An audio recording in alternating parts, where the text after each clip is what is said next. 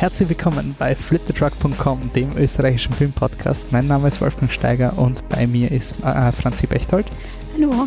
So, wir starten in unseren neuesten Podcast mit einem lang erwarteten Special Podcast. Nein, nicht Game of Thrones. Es geht natürlich um Godzilla, King of the Monsters. Also, fangen wir an. Ja, cool. Danke, dass du wieder mal da bist, Franzi. Wir haben uns vor ungefähr einem Jahr den San Diego Comic Con Trailer zu Genüge geführt von Godzilla, King of the Monsters. Stimmt, und wir waren beide extrem ähm, erfreut und, und äh, gespannt aufs Ergebnis, mhm. weil es ist ein wirklich guter Trailer. Ja, und ähm, lustigerweise, der Film ist schon seit Ewigkeiten draußen. Mhm. Also Clickbait ist dieser Podcast fix nicht. Und das Ending werden wir euch auch nicht explainen in diesem Podcast. Mit Sicherheit ähm, nicht. Wir sind in Verzug. Uh, wir haben eine, auf unserem Podcast haben wir eine Godzilla-Retrospektive schon gemacht mit dem österreichischen Filmmuseum. Könnt ihr reinhören, das ist zum Zeitpunkt vom Godzilla-Film rausgekommen. Und wir haben jetzt einfach noch ein bisschen Zeit braucht, um unsere Gedanken zu fassen. Aber terminliche Konflikte haben wir auch gehabt, gesundheitlich und alles ist alles, als wäre es ein verfluchter Podcast, aber wir sind jetzt hier, wir nehmen ihn endlich auf und ja. ihr wollt es eh schon wissen, worum es in diesem Film geht und was wir, nach so viel Hype muss es machen. Und adäquat repräsentativ für Godzilla sind wir heute im Admiralkino. also genau. Quasi die Target Audience. Auf jeden Fall. Ähm, das ist ein Shoutout. Admiralkino ist bei der Burggasse sehr klein, äh, ein sehr kleines Programmkino, äh, was lustigerweise nicht klimatisiert ist. Es ist heute einer der heißesten Tage des Sommers. Es ist drinnen angenehm kühl. Also es ist wirklich angenehm kühl. Also ich frage mich, warum ich nicht meinen ganzen Arbeitstag heute hier verbracht ja, habe. Also alle Architekten sollten sich dieses Kino anschauen für zukünftige Konstruktionen, wenn es ohne Fall. Klima auskommt. Danke ans Admiralkino, dass Sie uns da spontan aufnehmen haben lassen. Ähm, wie gesagt, Godzilla werdet ihr hier nicht sehen, dafür gescheite österreichische Produktionen und ähm, viele äh, Programmselektionen. Ja. Cool. Dann fangen wir an mit fangen Godzilla 2 King of the Monsters, der Fortsetzung zum 2014er Godzilla Neustart. Ähm, Regie äh, Michael Dougherty, das ist der Regisseur von äh, einem kleinen Horrorjuwel Trick or, Trick or Treat und sein zweiter Film war Krampus.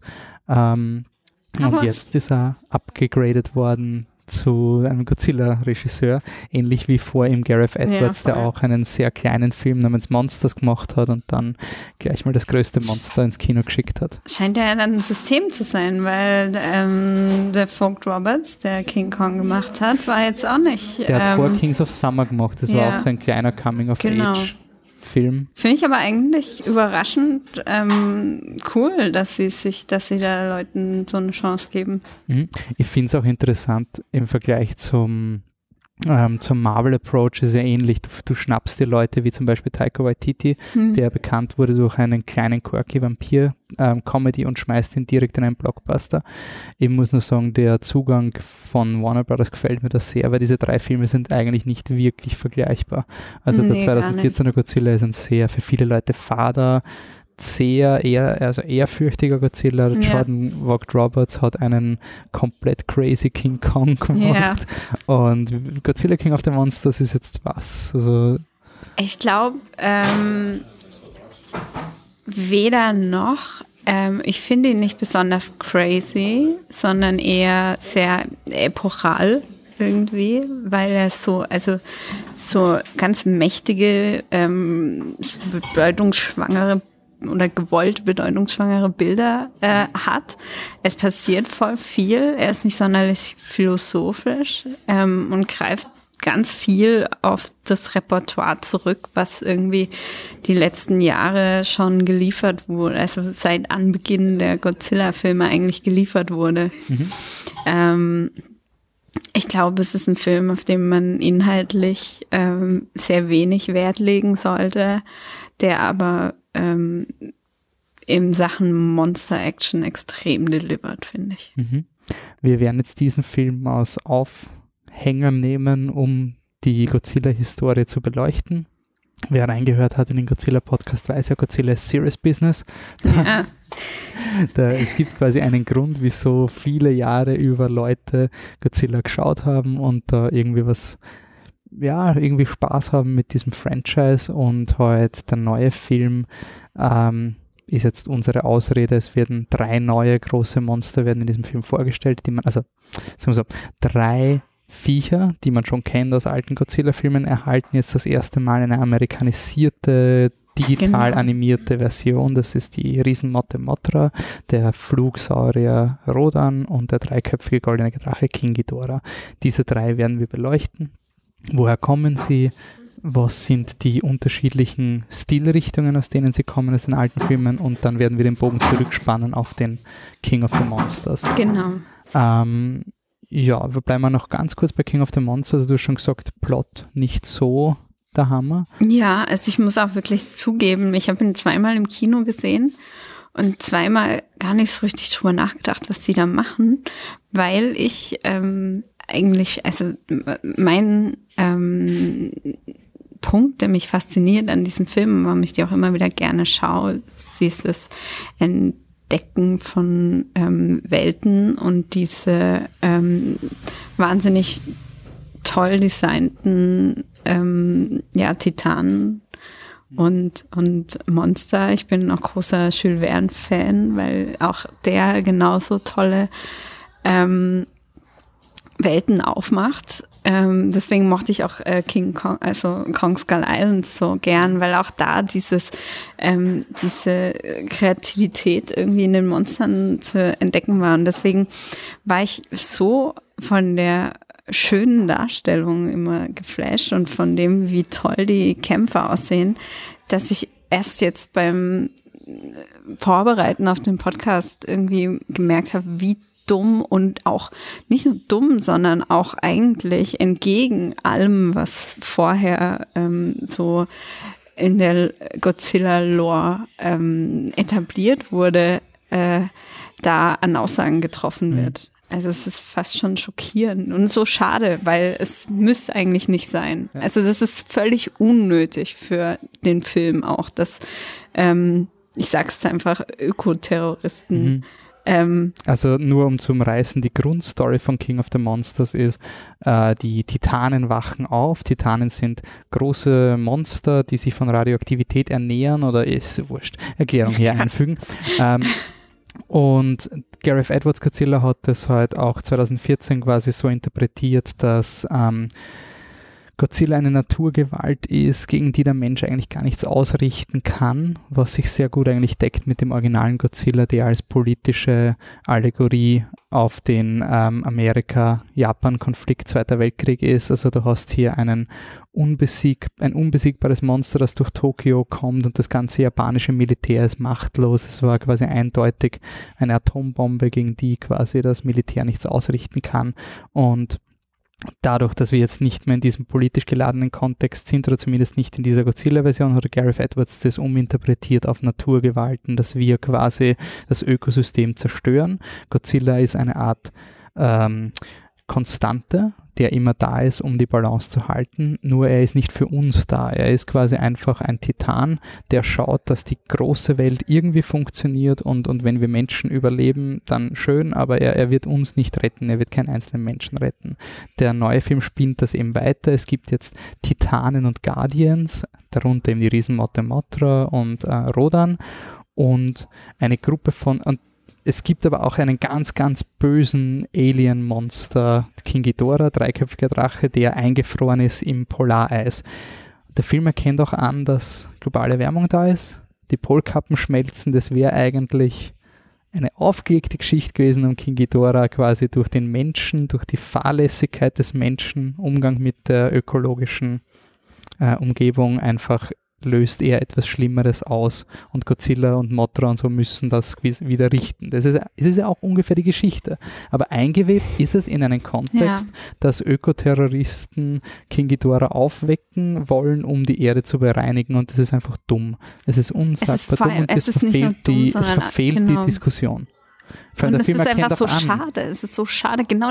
Es wird auch immer wieder gesagt, dass ähm, dass das ein Problem ist und dass die Probleme, die die Ökoterroristen ähm, bekämpfen wollen, tatsächlich existent sind und, und, und die Erde sozusagen ja, negativ beeinflussen. Aber sie werden dann als so plump, gewalttätig und unüberlegt dargestellt, was auch für die Figuren absolut keinen Sinn macht. Es ist wirklich absolut wirklich fatal eigentlich. Und es ist, wie du sagst, so schade, dass, dass sie, ähm, also ich verstehe das auch nicht, ob die Angst hatten, dass Klimawandelgegner irgendwie sagen, äh, ihr argumentiert, ihr, ihr politisiert hier Godzilla, wo ich mir denke, ha, dann schaut mal vielleicht, lest mal ein Buch. Ja. So. Aber ähm, das kann ich mir einfach nicht vorstellen, weil das ist ja nicht mal politisiert, sondern Nein, es ist, ist einfach nur ein Gegenstand. Es, ist, es könnte ja einfach nur ein Gegenstand sein, hey, die Polkappen schmelzen und ihr habt jetzt halt versaut und dann kommt äh, Godzilla und rettet uns und gut ist.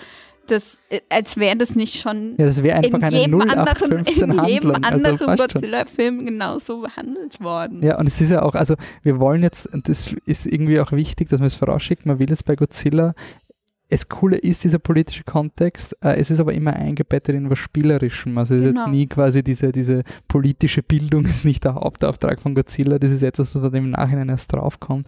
Und ich finde halt irgendwie aber schade, wenn dieser, wenn heute so ein Unterhaltungsfilm so nonchalant eigentlich quasi sagt, das Problem an der globalen Erwärmung sind die Ökoterroristen. Das ist irgendwie so dieses, das, das ist gerade nicht die Diskussion, die wir führen sollten. Naja, also ich finde jetzt nicht unbedingt, dass er das so sagt, sondern so ich finde. tut er auch nicht, aber er sagt, er, er, er zeigt sagt, nicht eine andere genau, Seite. Er sagt, er zeigt nicht die ähm, Menschen, so geht's nicht.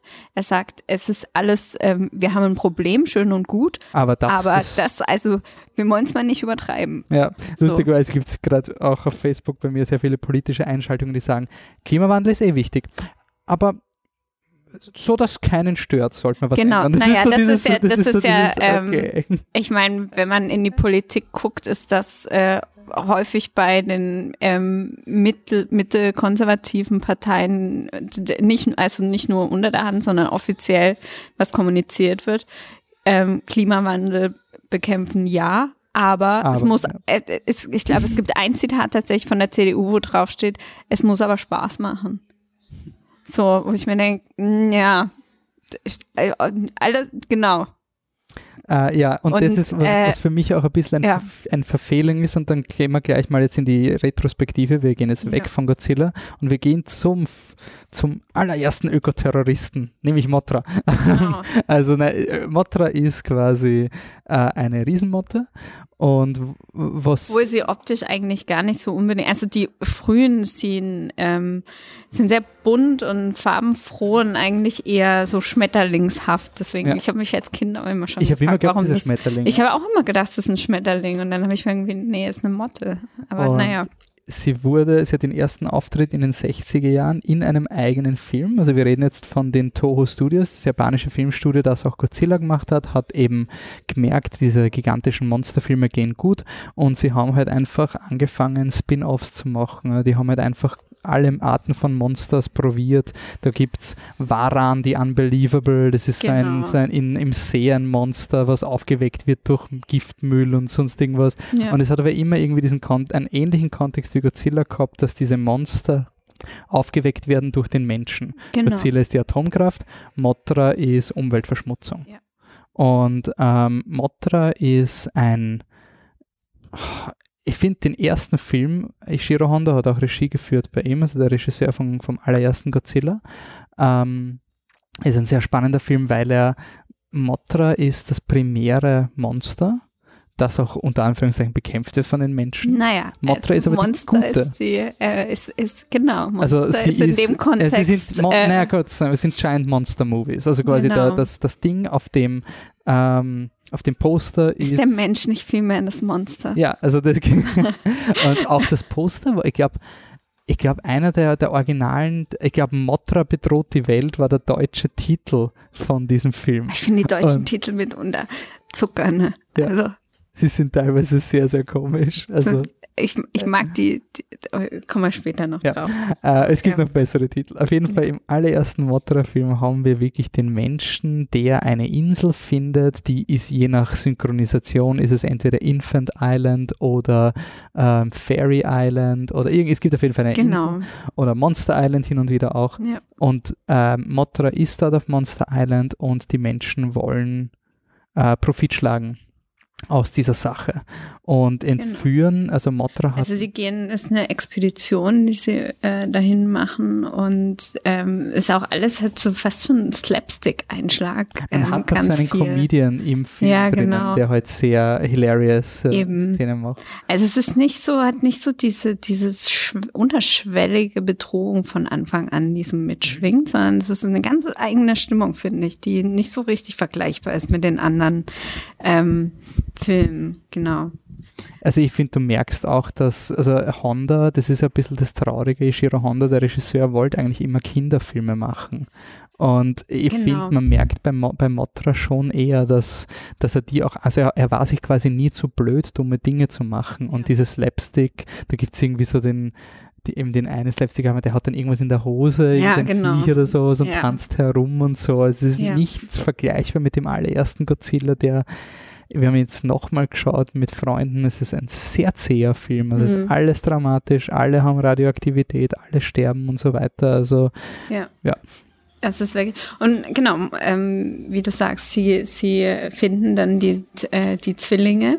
Das sind sehr, also wenn man von Zwillingen ist, sind sie quasi äh, Daumengro äh, zwei daumengroße ähm, Damen, genau. die irgendeine Verbindung oder die äh, einfach kleine Damen sind und genau die stehen in telepathischer Verbindung mit Mothra und mhm. Mothra spricht durch sie und sie sprechen mit Mothra und können sie rufen durch das Lied.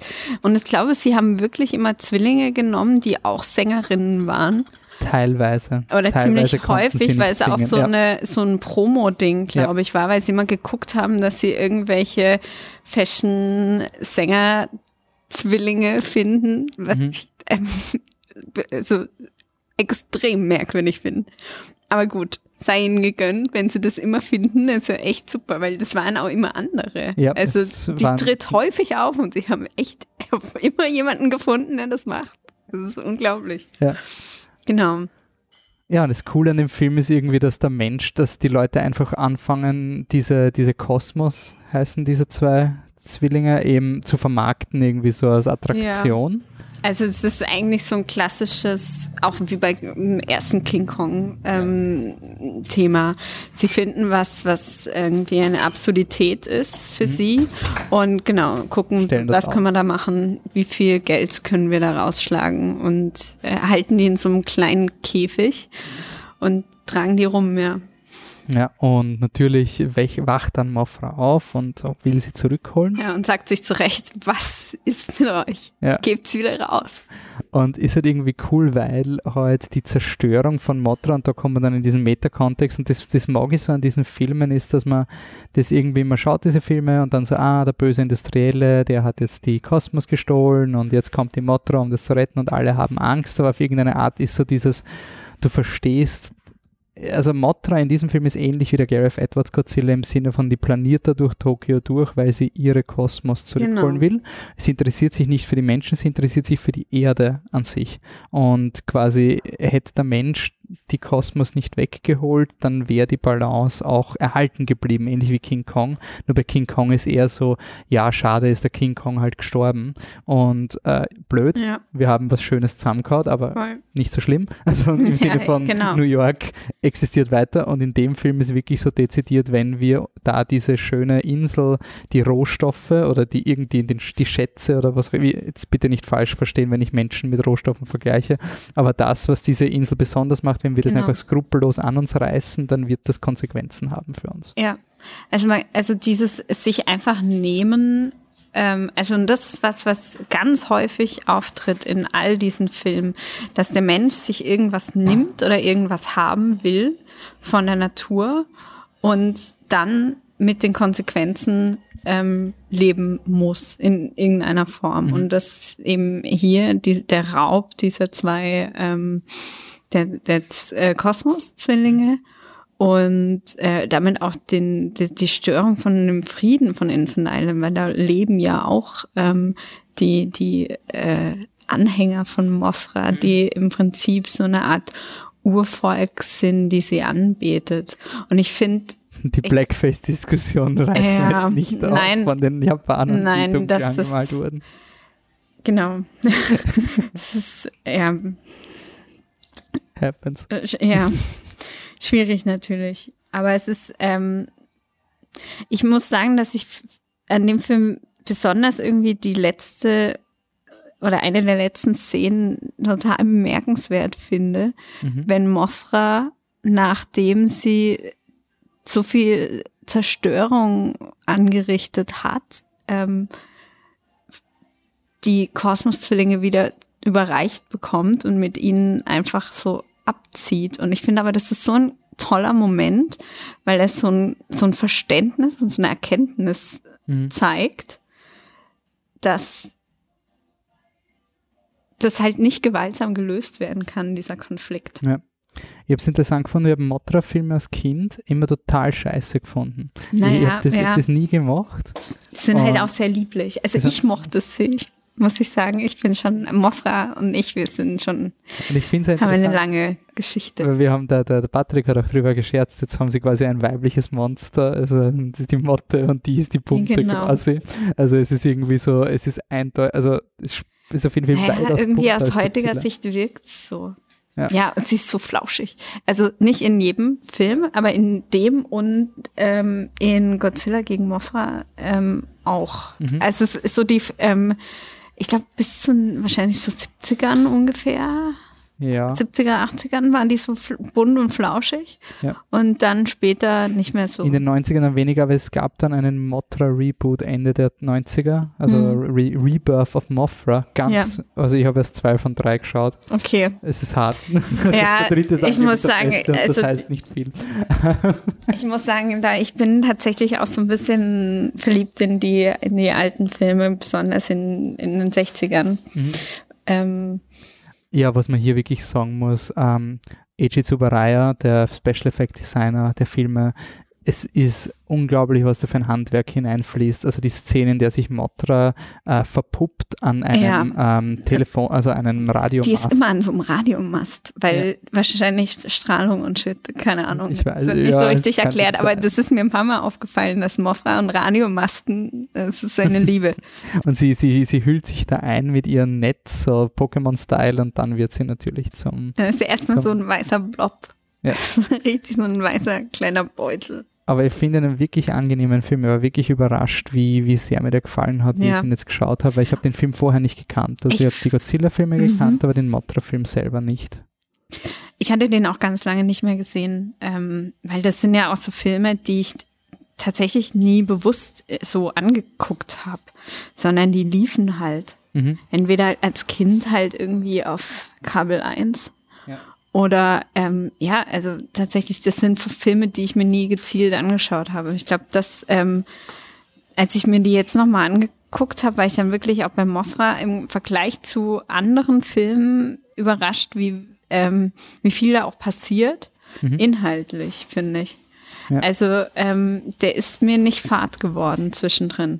Ich würde schon, also ich würde, ich finde eigentlich dieser Film war auch eine dieser quasi, wenn du eine Blaupause willst für den neuen Godzilla-Film, hättest du das Voll. eins zu eins nehmen können. Voll. Vielleicht halt mit ein bisschen manche manche Action. Genau. Äh, wir fordern, also was, was halt schon für mich wichtig ist bei Godzilla, es, das ist jetzt keine Shakespeare-Handlung oder so. Nee. Das, das, sind jetzt nie die, die, es geht wirklich um die Miniaturen, es geht um die Monster, es geht, ja. äh, es geht um die Liebe, die die Leute in diese Darstellung der Monster reingeben und was sie damit aussagen wollen auf eine Art. Muss ich sagen, bei, bei King of the Monsters jetzt, dem, dem aktuellsten Film, ähm, finde ich die, also ich meine, Mothra sie ist sehr nach einer Motte tatsächlich auch gestaltet. Das heißt, die Flauschigkeit und Cuteness geht ein bisschen verloren. Ich finde sie immer noch sehr schön. Ja, aber sie sehr, ist schon sehr, sehr, sehr spitz. Genau. Also. Es ist sehr so wie nachts im Schlafzimmer, wenn, mhm. die, wenn die Motte attackiert. Ja. So. Ähm, ich hatte heute eine, die genau so aussah. Du hast sie getötet? Nein, ich habe sie natürlich nicht getötet. Ich glaube, sie ist noch da. Aber auf jeden Fall, ähm, genau. Also sie haben dann, glaube ich, auch zugunsten der ähm, Kämpfe und der wahrscheinlich Glaubwürdigkeit, dass es halt irgendwie nicht so ein super cutes Flauschi-Viech ist, ähm, das mehr in Richtung Motte modelliert. Aber ich muss wirklich sagen, dass ich das Monster-Design von allen beteiligten Kreaturen in diesem Sehr Film gut, ja. fantastisch finde. Also das, da ist auch sehr viel Liebe in dem Film drin. Also es ist wirklich. Und nicht nur das Design und die, das, wie die Tiere, äh, wie die, wie die ähm, Monster modelliert sind per se, sondern auch wie sie inszeniert werden mit Nebel, mit irgendwie den Naturgewalten um sie herum, entweder im Wasser oder auf einem Vulkan oder in einem Sturm. Und dann siehst du nur Blitze und die Umrisse der von von Ghidorahs Köpfen. Und das finde ich wirklich also inszenatorisch auch total toll und respektvoll. Und dann hätte ich mir gewünscht, dass dieser Respekt, den sie den Monstern optisch irgendwie zu, ja zuteil werden lassen, auch irgendwie in ihrer in ihrer Geschichte hätten. Mhm umsetzen können. Weil Wie gesagt, es muss ja nicht eine, eine komplexe Geschichte sein. Es reicht nee. eine Basic von A nach B die Geschichte anderen Geschichten mit waren dem Herz am richtigen Fleck. Also genau. das ist eigentlich. Die anderen Geschichten waren auch nicht komplex. Also zumindest äh, manche schon, aber manche eben nicht. Also so die Grundmotivation die, die ist nicht so, das ist nicht so schwierig. Und das ist auch super nachvollziehbar immer. Und dann verstehe ich nicht, wie man das irgendwie so, so in die Wand fahren muss irgendwie. Mhm. Ähm, mach mal, also schließen wir jedes Monster noch kurz im Vergleich, also mhm. alte Motra, neue Motra. Ähm, was, oh, schwierig. Nein, nicht, nicht, nicht ranken, sondern nee. was ist in diesem Film drinnen, was, also was ganz klassisch Motra ist, was sie auch beibehalten haben, ist, dass sie stirbt. Genau. Art. Also Aber Motra man, ist quasi ja. immer diese, sie hat eine, sie hat immer dieses, dieses Digimon. Sie ist, sie ist ähm, unsterblich, also sie genau. Immer, es gibt immer ein Ei und dann schlüpft eine neue Motra. Genau, also es ist, ähm, sobald, ja, Mothra, äh, in einem Film, es gibt sogar zwei Eier. Mhm. Ähm, also genau, Mothra ist unsterblich. Ähm, das ist auch nicht unbedingt also man weiß, glaube ich, nicht, ob das ihre Kinder sind oder ob das sie selbst ist, eine mhm. Reinkarnation. Es wird ich, einfach ein Ei gefunden ist, es und ist einfach genau so ein, so ein Kreislauf, ähm, der immer, also sie zeigt da keine unterschiedlichen Persönlichkeiten dann im, im Anschluss. Ich glaube, es gibt eine andere Origin Story, aber prinzipiell ist sie immer ähm, ein, ein Beschützer und gutherzig. Sie ist ein bisschen die Wonder Woman von, genau. von diesem Film, oder? Also sie ist diese, eigentlich hätten es die Menschen nicht verdient. Eigentlich ist immer ja. so, dass die, also in, in diesem ersten Motra-Film ist sie quasi unter Anführungszeichen der Gegner. Was aber ja. sehr wohl ist, wenn wir jetzt in den anderen, in den Godzilla vs. Motra gehen, ist sie die Rettung. Ja. Und das ist aber immer ein bisschen gekoppelt mit so einer Alter, muss ich, muss ich schon wieder helfen. Also das Voll. ist ein bisschen so dieses, oh, Motra macht es nicht genau. perfekt. Also sie wird dann meistens sterben und das macht sie ja. auch im neuen Film auf eine ja. Art. Ähm, Aber du hast im Abspann gesehen, dass es, das Ei ist da. Also sie haben sich, sie haben sich grundsätzlich dran gehalten, auch die, die Zwillinge zu integrieren, obwohl das überhaupt nicht offensichtlich ist. Finde ich mhm. aber total in Ordnung. Ja. Also ähm, fand ich, haben sie, haben sie clever gelöst, kann man nichts sagen. Eine, eine, eine Figur sagt, dass ihre Mutter auf einer Insel war und da hat genau. sie diese Zwillinge und gefunden. Und dann gibt es ein paar Fotos, ja. die irgendwie dokumentieren, dass diese Familie aus einem weirden Zyklus an ausschließlich weiblichen Zwillingen besteht. ähm, keine weiteren Fragen. Äh, und ja, fand ich aber nett, kann man machen. Also ähm, es gibt ja grundsätzlich haben sie ja das so ein bisschen gelöst, dass jeder beteiligte Wissenschaftler und Wissenschaftlerin so eine Verbindung zu einem der Monster haben. Und das ist eben, ähm, ja, sind die Zwillingswissenschaftler zu Mothra und äh, Ken Watanabe zu Godzilla. Godzilla. Genau. Mhm. Okay, dann gibt es ja noch das erste, der erste Avengers-Film von Toho, Godzilla vs. Mothra, auch noch. Genau. Ähm, das war quasi, man hat jetzt ein Monster ist erfolgreich, ein anderes Monster ist erfolgreich, passt, dann machen wir Versus. Klar. Und ähm, ist auch von Honda Regie geführt. Ist der vierte Godzilla-Film, also das äh, King Kong vs. Godzilla war davor und davor war noch ein genau. Godzilla Race. Ist auch aus den 60ern. Mhm ist, glaube ich, auch nur ein Jahr nach, ja, nach dem Motto. Also, die, also die das, das ist auch, du siehst auch ganz genau, das ist genau das gleiche Modell. Ja. Also die Mothra, da hat sich nicht so super viel getan. In, in diesem Film ist auch wieder, es wird, also in dem Film wird das ein Ei am Festland gefunden und genau. die Menschen wollen das quasi für einen Vergnügungspark irgendwie. Umbauen. Die Menschen in diesem Film, das heißt auch eine Aussage, ne, dass die Menschen immer solche Vollidioten sind. Aber wirklich, also nicht nur so ein bisschen, sondern so unfassbar abstoßend immer. Also ich finde das, ich finde, fand das total jetzt auch in der Fülle, in der ich diese Filme geschaut habe, bemerkenswert. Also wie ähm, der Blick auch dieser Filmemacher auf den, auf die Menschen war. Also ja. so, so ein völlig unironisches Zutrauen, ja, genau so wird es passieren. Aber ich finde es ganz. Du guckst es an und denkst, ja, genau so wird es passieren. Ich finde halt irgendwie, das Traurige an den, an den letzten Jahren ist irgendwie, dass ähm, diese ganzen Alt-Right und Trump-Sachen haben irgendwie dazu geführt, dass Filme immer weniger Logiklöcher haben, weil diese ganzen Cartoon-Bösewichte immer plausibler werden. Und ich schaue diesen Motra-Film und der ein Typ will da einfach, kostet es was es wolle, einen Vergnügungspark bauen für maximalen Profit und bis zum Schluss checkt er nicht, dass es das Allerdümmste ist, bis er dann drauf geht. Und du denkst dir, ja, durchaus plausibel. Also ja, vor, vor zehn Jahren hätte ich gesagt, das sind Karikaturen und das passiert ja. so nicht, aber irgendwie. Das äh, habe ich mir leider, also im Hinblick auf die aktuelle politische Lage, ähm, nicht nur übersee, sondern auch ein mhm. bisschen näher dran äh, abgewöhnt zu sagen, das glaube ich nicht, ja. dass das passiert. Ja. Shoutout auch an einen, äh, unseren anderen Podcast, den wir gemeinsam aufgemacht haben, Ready Player One, mhm. gab es auch eine Situation, wo der CEO oder CTO einer Tech-Firma sein Passwort auf ein Memo ja. schreibt, was er in seinem, genau. in seinem äh, auf seinem Arbeitsplatz liegen lässt und alle so, uh, Plothole, so uh, unlogisch ist so. Ja. Das ist eine der realistischsten Szenen im ja. Film. Also wir haben hier. History tells us we're wrong. Was ich an dem Mothra vs. Godzilla sehr spannend finde, ist, dass sie den, den Brückenschlag zum, zu der Atomenergiediskussion mit Godzilla aufbrechen. Also es gibt da, das ist ganz merkwürdig, wenn man die DVD kauft, da wechselt der Film dann teilweise von Deutsch ins Japanische, ja. weil es Deleted Scenes gibt, wo sie dann auf Infant Island sind und die ist quasi radioaktiv komplett verseucht. Genau. Also Infant Island in dieser Version ist einen eine Kloake und der Mensch hat die kaputt gemacht und die Bewohner dort leben unter dem Schutz von Motra und sagen aber sehr wohl, wozu sollen wir euch helfen, wozu soll Motra euch helfen, ihr habt Godzilla aufgeweckt. Und das ist eine genau. sehr interessante Geschichte. Also es ist einfach, wie gesagt, man Pins, die, der narrative Pinsel dieser Filme ist so groß wie die Monster. Also das sind breite Ideen, die da ja. rausgefächert werden, aber, aber ich sie, sie sind stimmig. Voll, ich finde es stimmig und voll in Ordnung und ich finde, ähm, sie lassen auch eben eigentlich, sonst wird es so diesen, diesen Podcast jetzt nicht geben, ähm, extrem viel Raum. Ähm, irgendwie für Projektionen und darüber nachzudenken, was diese Filme eigentlich tatsächlich Aussagen für uns als Rezipienten jetzt.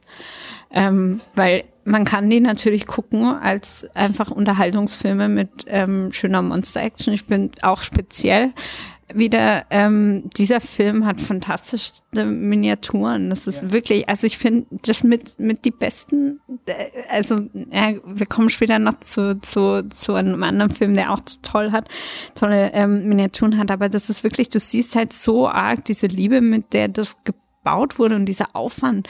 Und du siehst auch im Vergleich zu anderen Filmen, wie viel Geld da noch da war ja. und da reingebuttert wurde, ähm, wie detailreich und, und, und ähm, ja, überlegt die Sachen sind. Und voll oft, wenn man ähm, an diese vor allem frühen Monsterfilme denkt, hat man eben diesen Gummi-Godzilla im Kopf mit wo halt so ein Typ drin steckt und wir alle kennen diese eine Kick-Szene, wo er auf diesem, auf seinem Schwanz irgendwie so nach vorne, es, so, wo, wo er so fliegt, flach, wo, er so fliegt und dann ist so, so ganz yeah, komisch, äh, diese yeah. Kick-Szene.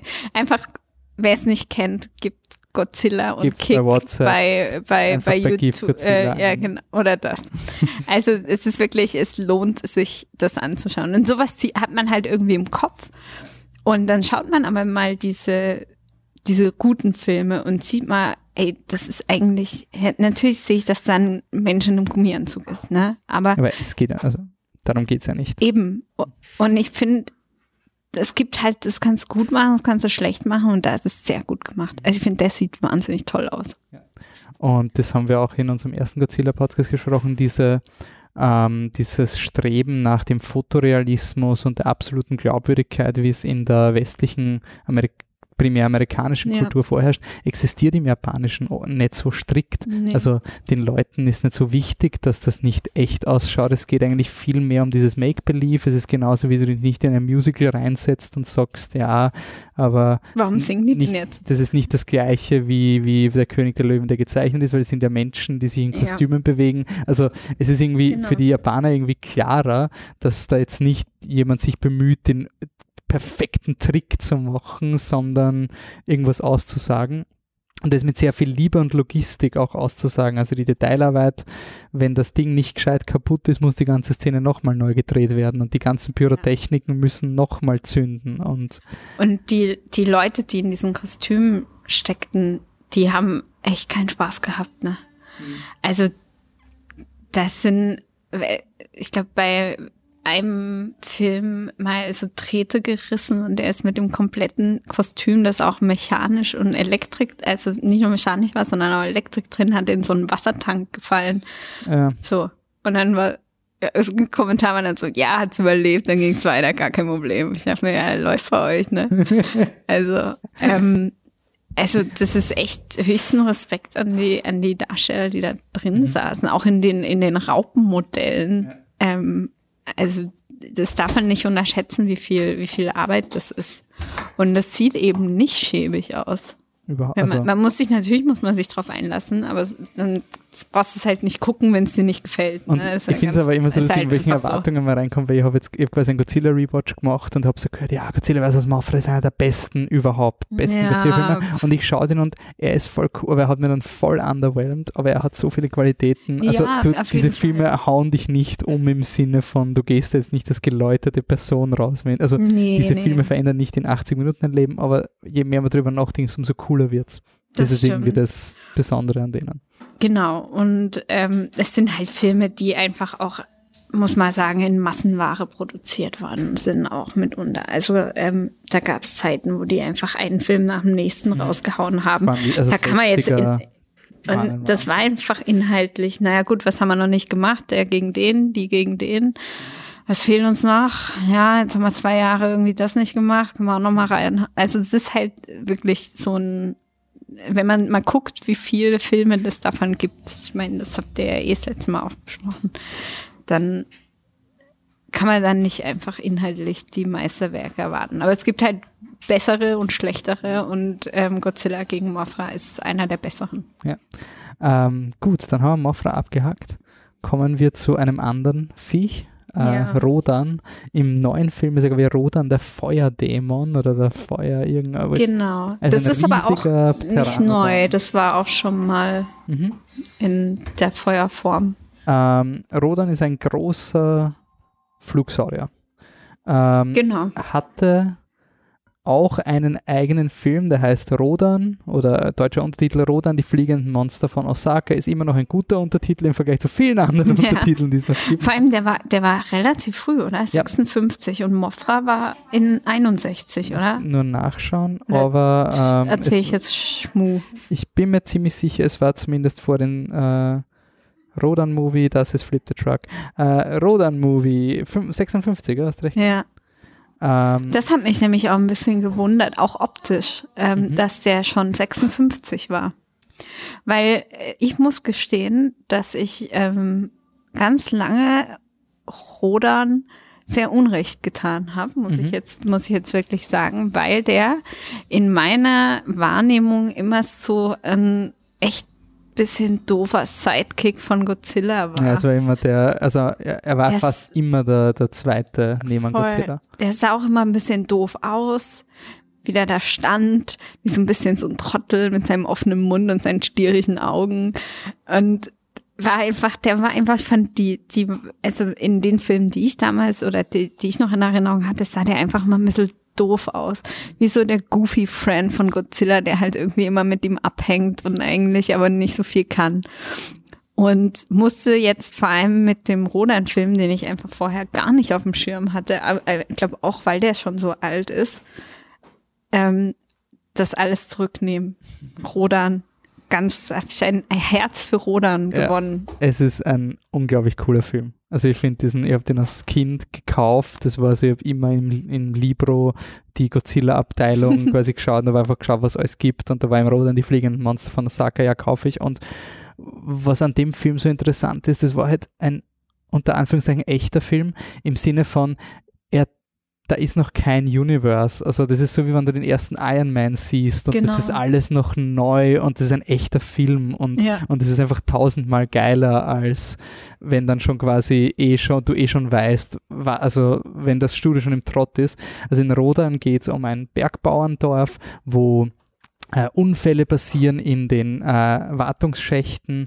Ähm, das ist zurückzuführen dann auf so Raupenmonster, die quasi, weil der Mensch zu tief gegraben ja. hat, wieder mal. Äh, die auch Thema. sehr geil aussehen. Ja, die sind so ungefähr erwachsener Mensch groß von der Höhe genau. und von der Länge noch ein paar Meter. Also die, ja, die, die, also man, die kann man nicht mit Fuß zertreten. Nee. Also die, die, sind schon sehr, sehr groß und breit so. Also so, ja. so, so rundlich, so ein großer, so ein Raupenkopf eigentlich eigentlich, was mich sehr gewundert hat, weil das überhaupt für mich auch, also es sieht irgendwie komisch, sah das aus. Mit den, die Augen waren wie von einer Fliege. Mhm. Also diese. Und es hat aber so. Wie heißen diese Augen? Ah, diese Netzaugen. Genau, die Netzaugen. Mhm. Aber genau, und dann so Scherenzeug an der Seite. Es ist ganz merkwürdig. Raupe, also ganz ist, da ist wirklich alles. Da hat man wirklich mal komplett die Sau rausgelassen im Design. Also da mehr ist, und das Coole ist, ist an, die, an, diesem Film, das ist quasi so der Christopher Nolan Dark and Gritty Reboot von diesen oh, ja. Monsterfilmen, weil er macht das alles auf, ah, oh, und was sind diese Monster? Und dann erschießen sie eins von diesen Raupen. Das ist alles so unter Anführungszeichen realistisch, so realistisch ein Monsterfilm sein kann. Und es ist dann sehr viel Mystery. Also ein äh, Mitarbeiter, einer der Hauptdarsteller, verschwindet, kommt dann zurück, ist komplett traumatisiert und ja. kann, ist, hat so was Schlimmes erlebt, dass er gar nicht davon reden kann. Ähm, also das ganze posttraumatische Stress, was dann reinkommt und, und das wird halt extrem gehypt, was dieser Rodan ist. Ähm, und was halt auch ist an dem Film, er er versteht, dass diese Monster, was der neue Film auch sehr cool macht bei Rodan, dass wenn so ein Flugsaurier über dich drüber fliegt, dass das nicht nur quasi der fliegt nicht nur über dich und wirft einen Schatten, sondern der fliegt mit Überschall und da kannst du ohnmächtig werden bei ja. dem Luftdruck, der da runtergepresst wird. Und das hat mir als Kind sehr gefallen, weil das irgendwie so ein plausibler Monsterfilm war, so ein das, also ich weiß, das sind, das sind quasi fiktive Städte, aber wie es die Menschen, wie es sich auf die Menschen ja. auswirkt, dass du ohnmächtig wirst, weil du dich schreckst oder sowas und weil du so niedergeschmettert wirst, das hast du irgendwie nachspielen können, quasi als Kind im ja. Garten und so. Und diese, diese Naturgewalt eben, die der einfach auch ist. Und dieses, das fand ich eigentlich mhm. auch sehr cool. Genau, diesen Impact, den das wirklich hat. Also, dass das halt nicht nur da ist, sondern das fand ich auch sehr, sehr stark, dass sie es gemacht haben. Und ich fand am Anfang anfange, also der, ich fand, der fing erstmal, ähm, und das liegt, glaube ich, dran, dass ich es einfach auch nicht gewohnt war, sehr langsam an in seiner Erzählung. Also du bist sehr viel mit dem Bergbau in der Kommunikation irgendwie der Leute untereinander und so eigentlich so geile Szenen, wie sie da durchs Wasser warten in diesem Tagebau und so, mhm. die also wirklich auch coole Shots sind. Also es hat mich, fand ich total super, hat mir total gut gefallen. Ähm, ja, es ist ein ganz anderer Film. Ähm, total überraschend anders. Und äh, also jetzt ey, Spoiler, das ist quasi ja, der Film, wo die Miniatur, also die Miniaturen so gut sind, also da die, der Windeffekt den Rodan entfacht, da schmeißt es quasi die, die, äh, die Ziegel von den Häusern und ja, so. Das ist, das so ist geil, Wahnsinn. Also wer diese, wer das händisch diese scheiß Ziegeln, Dachziegeln auflegen müssen, nur damit sie in dieser einen blöden Szene weg, wegblasen werden. Also der Windeffekt von diesem Rodan ist, ist lustigerweise, von diesem Film werden so viele Shots wiederverwendet. Also von ja. dem Film zehren noch viele Godzilla-Filme später, weil sie so gut auch ausschauen. Und ich habe sie eigentlich aus anderen Godzilla-Filmen schon gekannt, diese Zerstörungsszenen, ja. und war dann urenttäuscht, dass ich nochmal so, das Gleiche sehe, weil ich okay. kannte diese Dachschindeln quasi schon, ja. weil ich sie schon dreimal gesehen habe in irgendeinem anderen Film. Ähm, und wo, der Film läuft dann darauf hinaus, also der Roland ist wirklich im Vergleich zu Mothra und Godzilla, er hat kein Ziel. Er ist mhm. wirklich ein Tier. Ja. Da, ist, da ist kein tieferes Verständnis, ein großes Tier und da, das Ende ist eins der besten Monsterfilmende oh, überhaupt. Das also, ist echt hart. Ne? Ja, also das, das, ich, das du hast mir das, ich weiß noch, du hast mir, ähm, als du mir geschrieben hast, dass der, dass wir den besprechen, dass ich ihn angucken soll, hast du das noch dazu geschrieben in der Liste.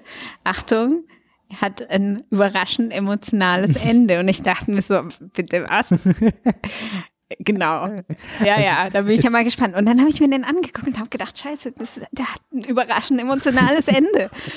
es bricht der Vulkan quasi aus und ähm, also sie bekämpfen die, diese Rodan-Monster genau. des Bundes, äh, das Militär und ein Rodan ähm, wird dann erfasst von den, den Lavaströmen und verbrennt und der zweite stürzt sich dann in die Lava, ja. weil er nicht allein als letzter seiner Spezies auf diesem Planeten sein will.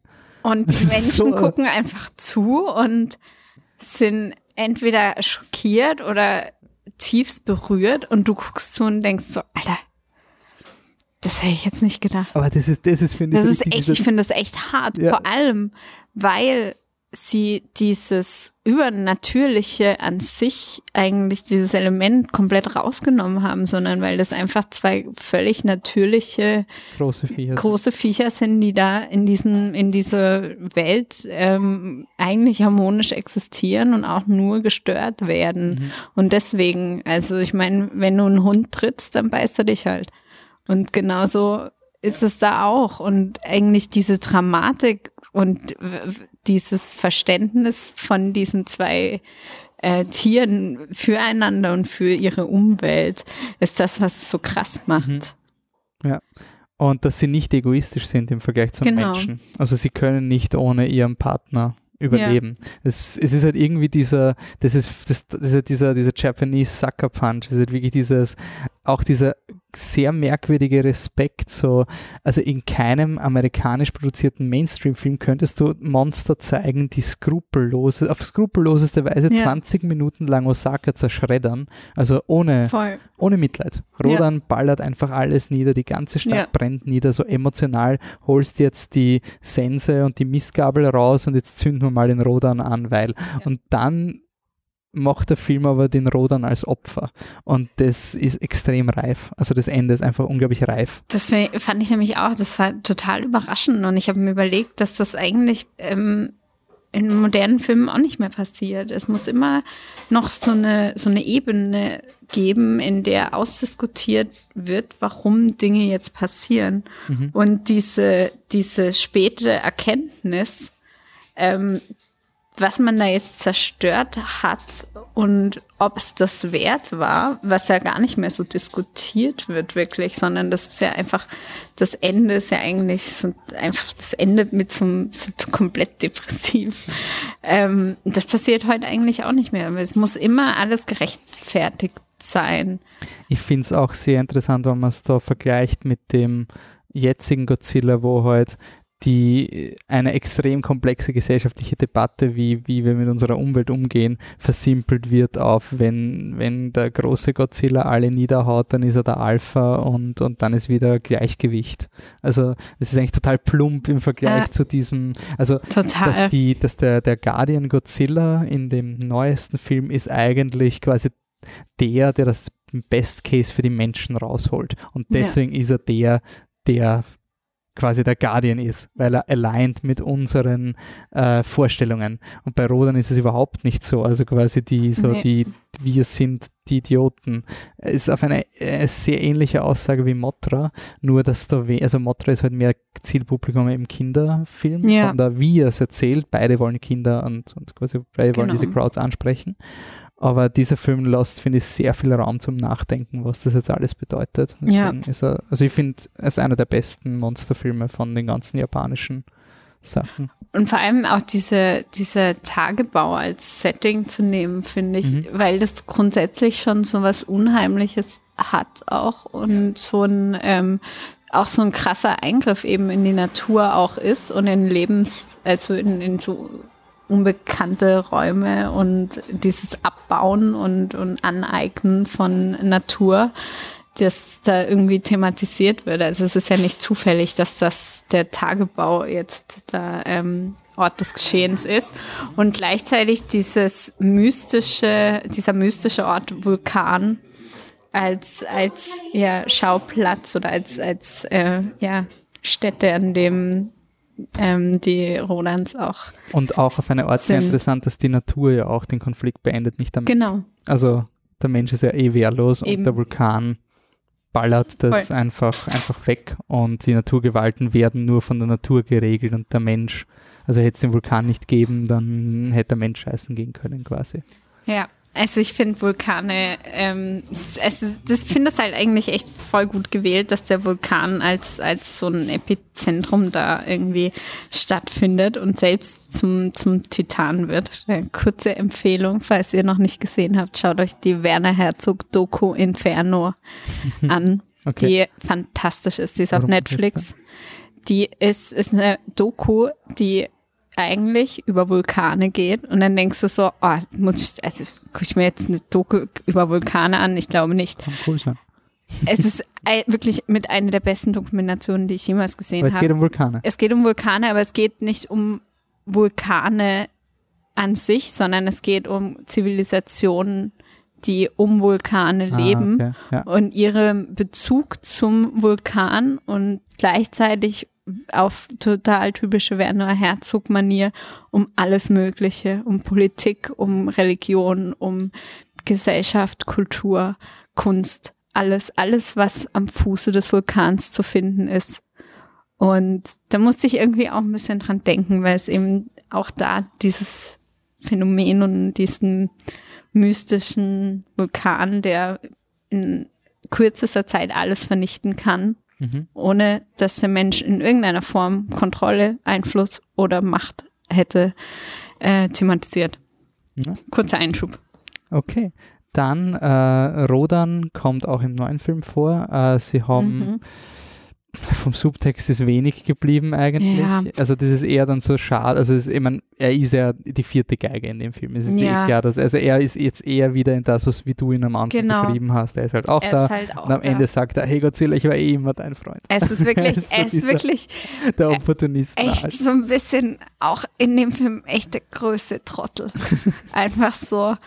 Er macht halt echt einfach nur, was man ihm sagt. Ja.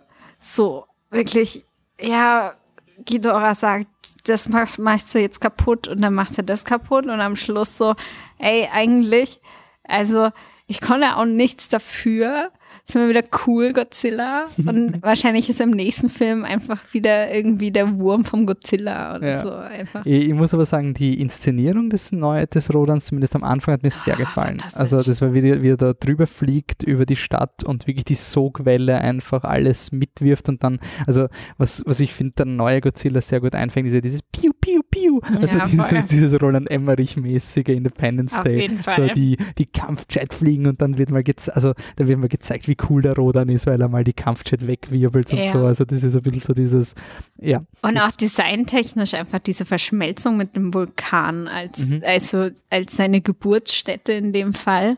Und ähm, sein, sein Körper, der im Prinzip so eine Rüstung aus Lava hat in Kombination mit, mit, mit Feuer, also er ist ja Feuerrodan, mhm. ähm, der einfach so, ja, so unglaublich geiles Design hat, weil dieser Lavastein auch so halt diese geilen dynamischen also. Formen genau hat und dem so ein cooles Profil gibt mhm. irgendwie. Mhm. Ja. Also ich finde ähm, gleichzeitig rein von der Form und von der Überlegung und so im Prinzip genau das, was man im ersten Rodan auch schon sieht. Mhm. Nur in schön. Ja. Also schön. Schön, also schön ja, also im Sinne von. also ja, das Ronan-Kostüm war immer limitiert durch die Tatsache, genau. dass ein Schauspieler reingesteckt werden muss. Genau. Das heißt, er war immer halt dicker als ja. er, also ja. Das ist halt ein Flugsaurier, der dann da einfach so sitzt und steht und irgendwie, das sieht halt immer awkward aus. Und also da das hast ist du halt etwas, wo, wirklich wo so, CGI schon hilft. Genau. Okay, jetzt kommen wir zum Grande Finale, dem allergrößten, allerbösesten Viech ever. Eigentlich, also das war der Moment, wo ich erst gecheckt habe, warum ich Godzilla King of the Monsters schauen will wegen diesem Trailer, Ja. weil einfach King Ghidorah ist der dreiköpfige böse Ultradrache, golden, schießt Blitze und ist der Erzfeind von Godzilla. Also wenn man von Wrestling-Matches äh, spricht, quasi, das ist einfach so immer, wenn King Ghidorah kommt, das ist wie wenn, wie wenn der Joker in, Genau. in Batman auftaucht. Das, dann Genau. weißt einfach mal, der Film ist mal automatisch interessant. Auch wenn er das schlecht, schlechter ist als, als die anderen Filme, aber du schaust ihn, weil King Ghidorah puts butts in the seats quasi für Godzilla-Fans. Ähm, Und man muss sagen, da haben sie es aber auch durch das Design einfach geschafft, dass der immer einigermaßen geil aussieht. mhm. Ja. Also selbst in dem schäbigen Film sieht der noch am geilsten aus. Du meinst jetzt Godzilla generell oder Nee. in dem neuen Godzilla? Nee, also ich meine, äh, King Ghidorah Ja. sieht in, also wenn in einem Film, in dem die anderen Ah, so schäbig aussehen, Okay, sie haben quasi nie ist der immer noch der, der am geilsten aussieht. Ja. Also wir haben, wir haben im anderen Godzilla-Podcast ist ja immer ein bisschen mit so, ja, wie Wrestling, quasi du schaust die Godzilla-Filme Ja. und du weißt eben, wie du gesagt hast, Rodan ist der Freund von Godzilla, Mothra ist dann die, die immer so der Quarterback ist und den Godzilla ja. hin und wieder aufpumpt und du weißt halt, der Kampf ist nicht vorbei, bevor nicht King Ghidorah auftaucht. Da gibt's Genau. Also da gibt es den 2004 Film Final Wars, den habe ich damals geschaut mit 17 oder 16, bin abgegangen und es war so ein 50 Jahre Tribut, alle Monster. Ich gesagt, er ist eh cool, er ist eh cool, aber es fehlt halt King Ghidorah und natürlich zum Schluss ist King Ghidorah der allerböseste überhaupt. Also das ist immer extra, ein extra Layer an Dramatik. Äh, King Ghidorah hat nicht einen eigenen Film bekommen, hat direkt gestartet im Film Kidra the Three-Headed Monster. Ähm, es gibt noch 7000 andere Titel für diesen Film. Äh, auch aus den, also aus den 60ern, nach Mothra vs. Godzilla, ähm, war quasi dieser Film, okay, wir haben jetzt Rodan, wir haben, also das war wirklich Avengers, also das war wirklich Ghidorah ist Aber jetzt das war äh, der, der auf Deutsch auch mit Frankensteins Monster. Frankensteins Monster aus dem All. Genau. Nein, nein, Frankensteins Monster gegen King Ghidorah oder irgendwie so. Nee, nee, nee, ich glaube, das ist ähm, Godzilla gegen Frankensteins Monster. Das war auf jeden Fall irgendwas mit Frankensteins Monster. Ähm, Aus irgendeinem Grund sind am deutschen Markt nämlich sehr viele wirklich- Titel mit Frankenstein übersetzt worden. also ich gehe davon aus, dass das natürlich eine Marketingüberlegung war, weil Frankenstein. Frankensteins Monster, Frankensteins Monster im Kampf gegen King Ghidorah, äh, gegen Ghidorah. echt? Ja, das war der deutsche Titel. Das ist manchmal überhaupt gar kein. Aber das ist auch egal, weil das egal. wirklich die Titel waren gab- einfach nur irgendwas einen- mit Monster. Äh, es gab einen Toho-Film, der heißt wirklich Frankenstein Conquers the World. Da ging es wirklich um Frankenstein. Das ist auch ein cooler Film. Das ist so, irgendwie der Frankenstein hat wie in, im Zweiten Weltkrieg ein Herz gezüchtet und dieses Herz ist dann irgendwie zu, da, da sind Hände dran gewachsen und das wird dann quasi zuerst ist das ein Neandertaler und der wird dann immer größer. Also äh, wird das dann ist ja fantastisch. es ist ein urcooler Film. Also Frankensteins Monster, also Frankenstein erobert die Welt und das ist ein ähm, japanischer Film. ja, echt. es ist wirklich Okay, von Honda geil. auch. Ach, Also es von ist, Honda, es ist okay. gleich Studie und alles, aber wirklich mit Frankenstein, Zweiter Weltkrieg, Nazis, hat alles. Ähm, und Kidora ist jetzt quasi wirklich so der, der Thanos. Also quasi so, das, Genau. das war, das war quasi Infinity. Sehr gut. Theoretisch sollte jetzt dieser Kidora the Three-Headed Monster Infinity War sein. Also du hast jetzt Mothra, du hast Rodan, du hast Godzilla und die drei müssen jetzt zusammen kämpfen gegen die allergrößte Bedrohung. Problem, der Film ist scheiße. Ich finde wirklich, also der ist So unfassbar scheiße. Also ich habe mich da wirklich, ich habe mich da so durchgequält durch diesen Film. Da wirklich, der zieht sich unendlich. Ja. Der ist eigentlich gar nicht so lang. Nein, ist nicht, Im Vergleich zu den anderen, sind alle nicht lang und manche sind aber deutlich länger als der. Ich glaube, der, ähm, ich glaube, der Godzilla gegen Mothra geht tatsächlich Der Film eine dauert anderthalb eineinhalb Stunde. Stunden. Also Kidra dauert eineinhalb Genau. Ah, das ist wirklich, es kommt mir vor wie drei. Ja. Dieser Rodan dauert Film, 82.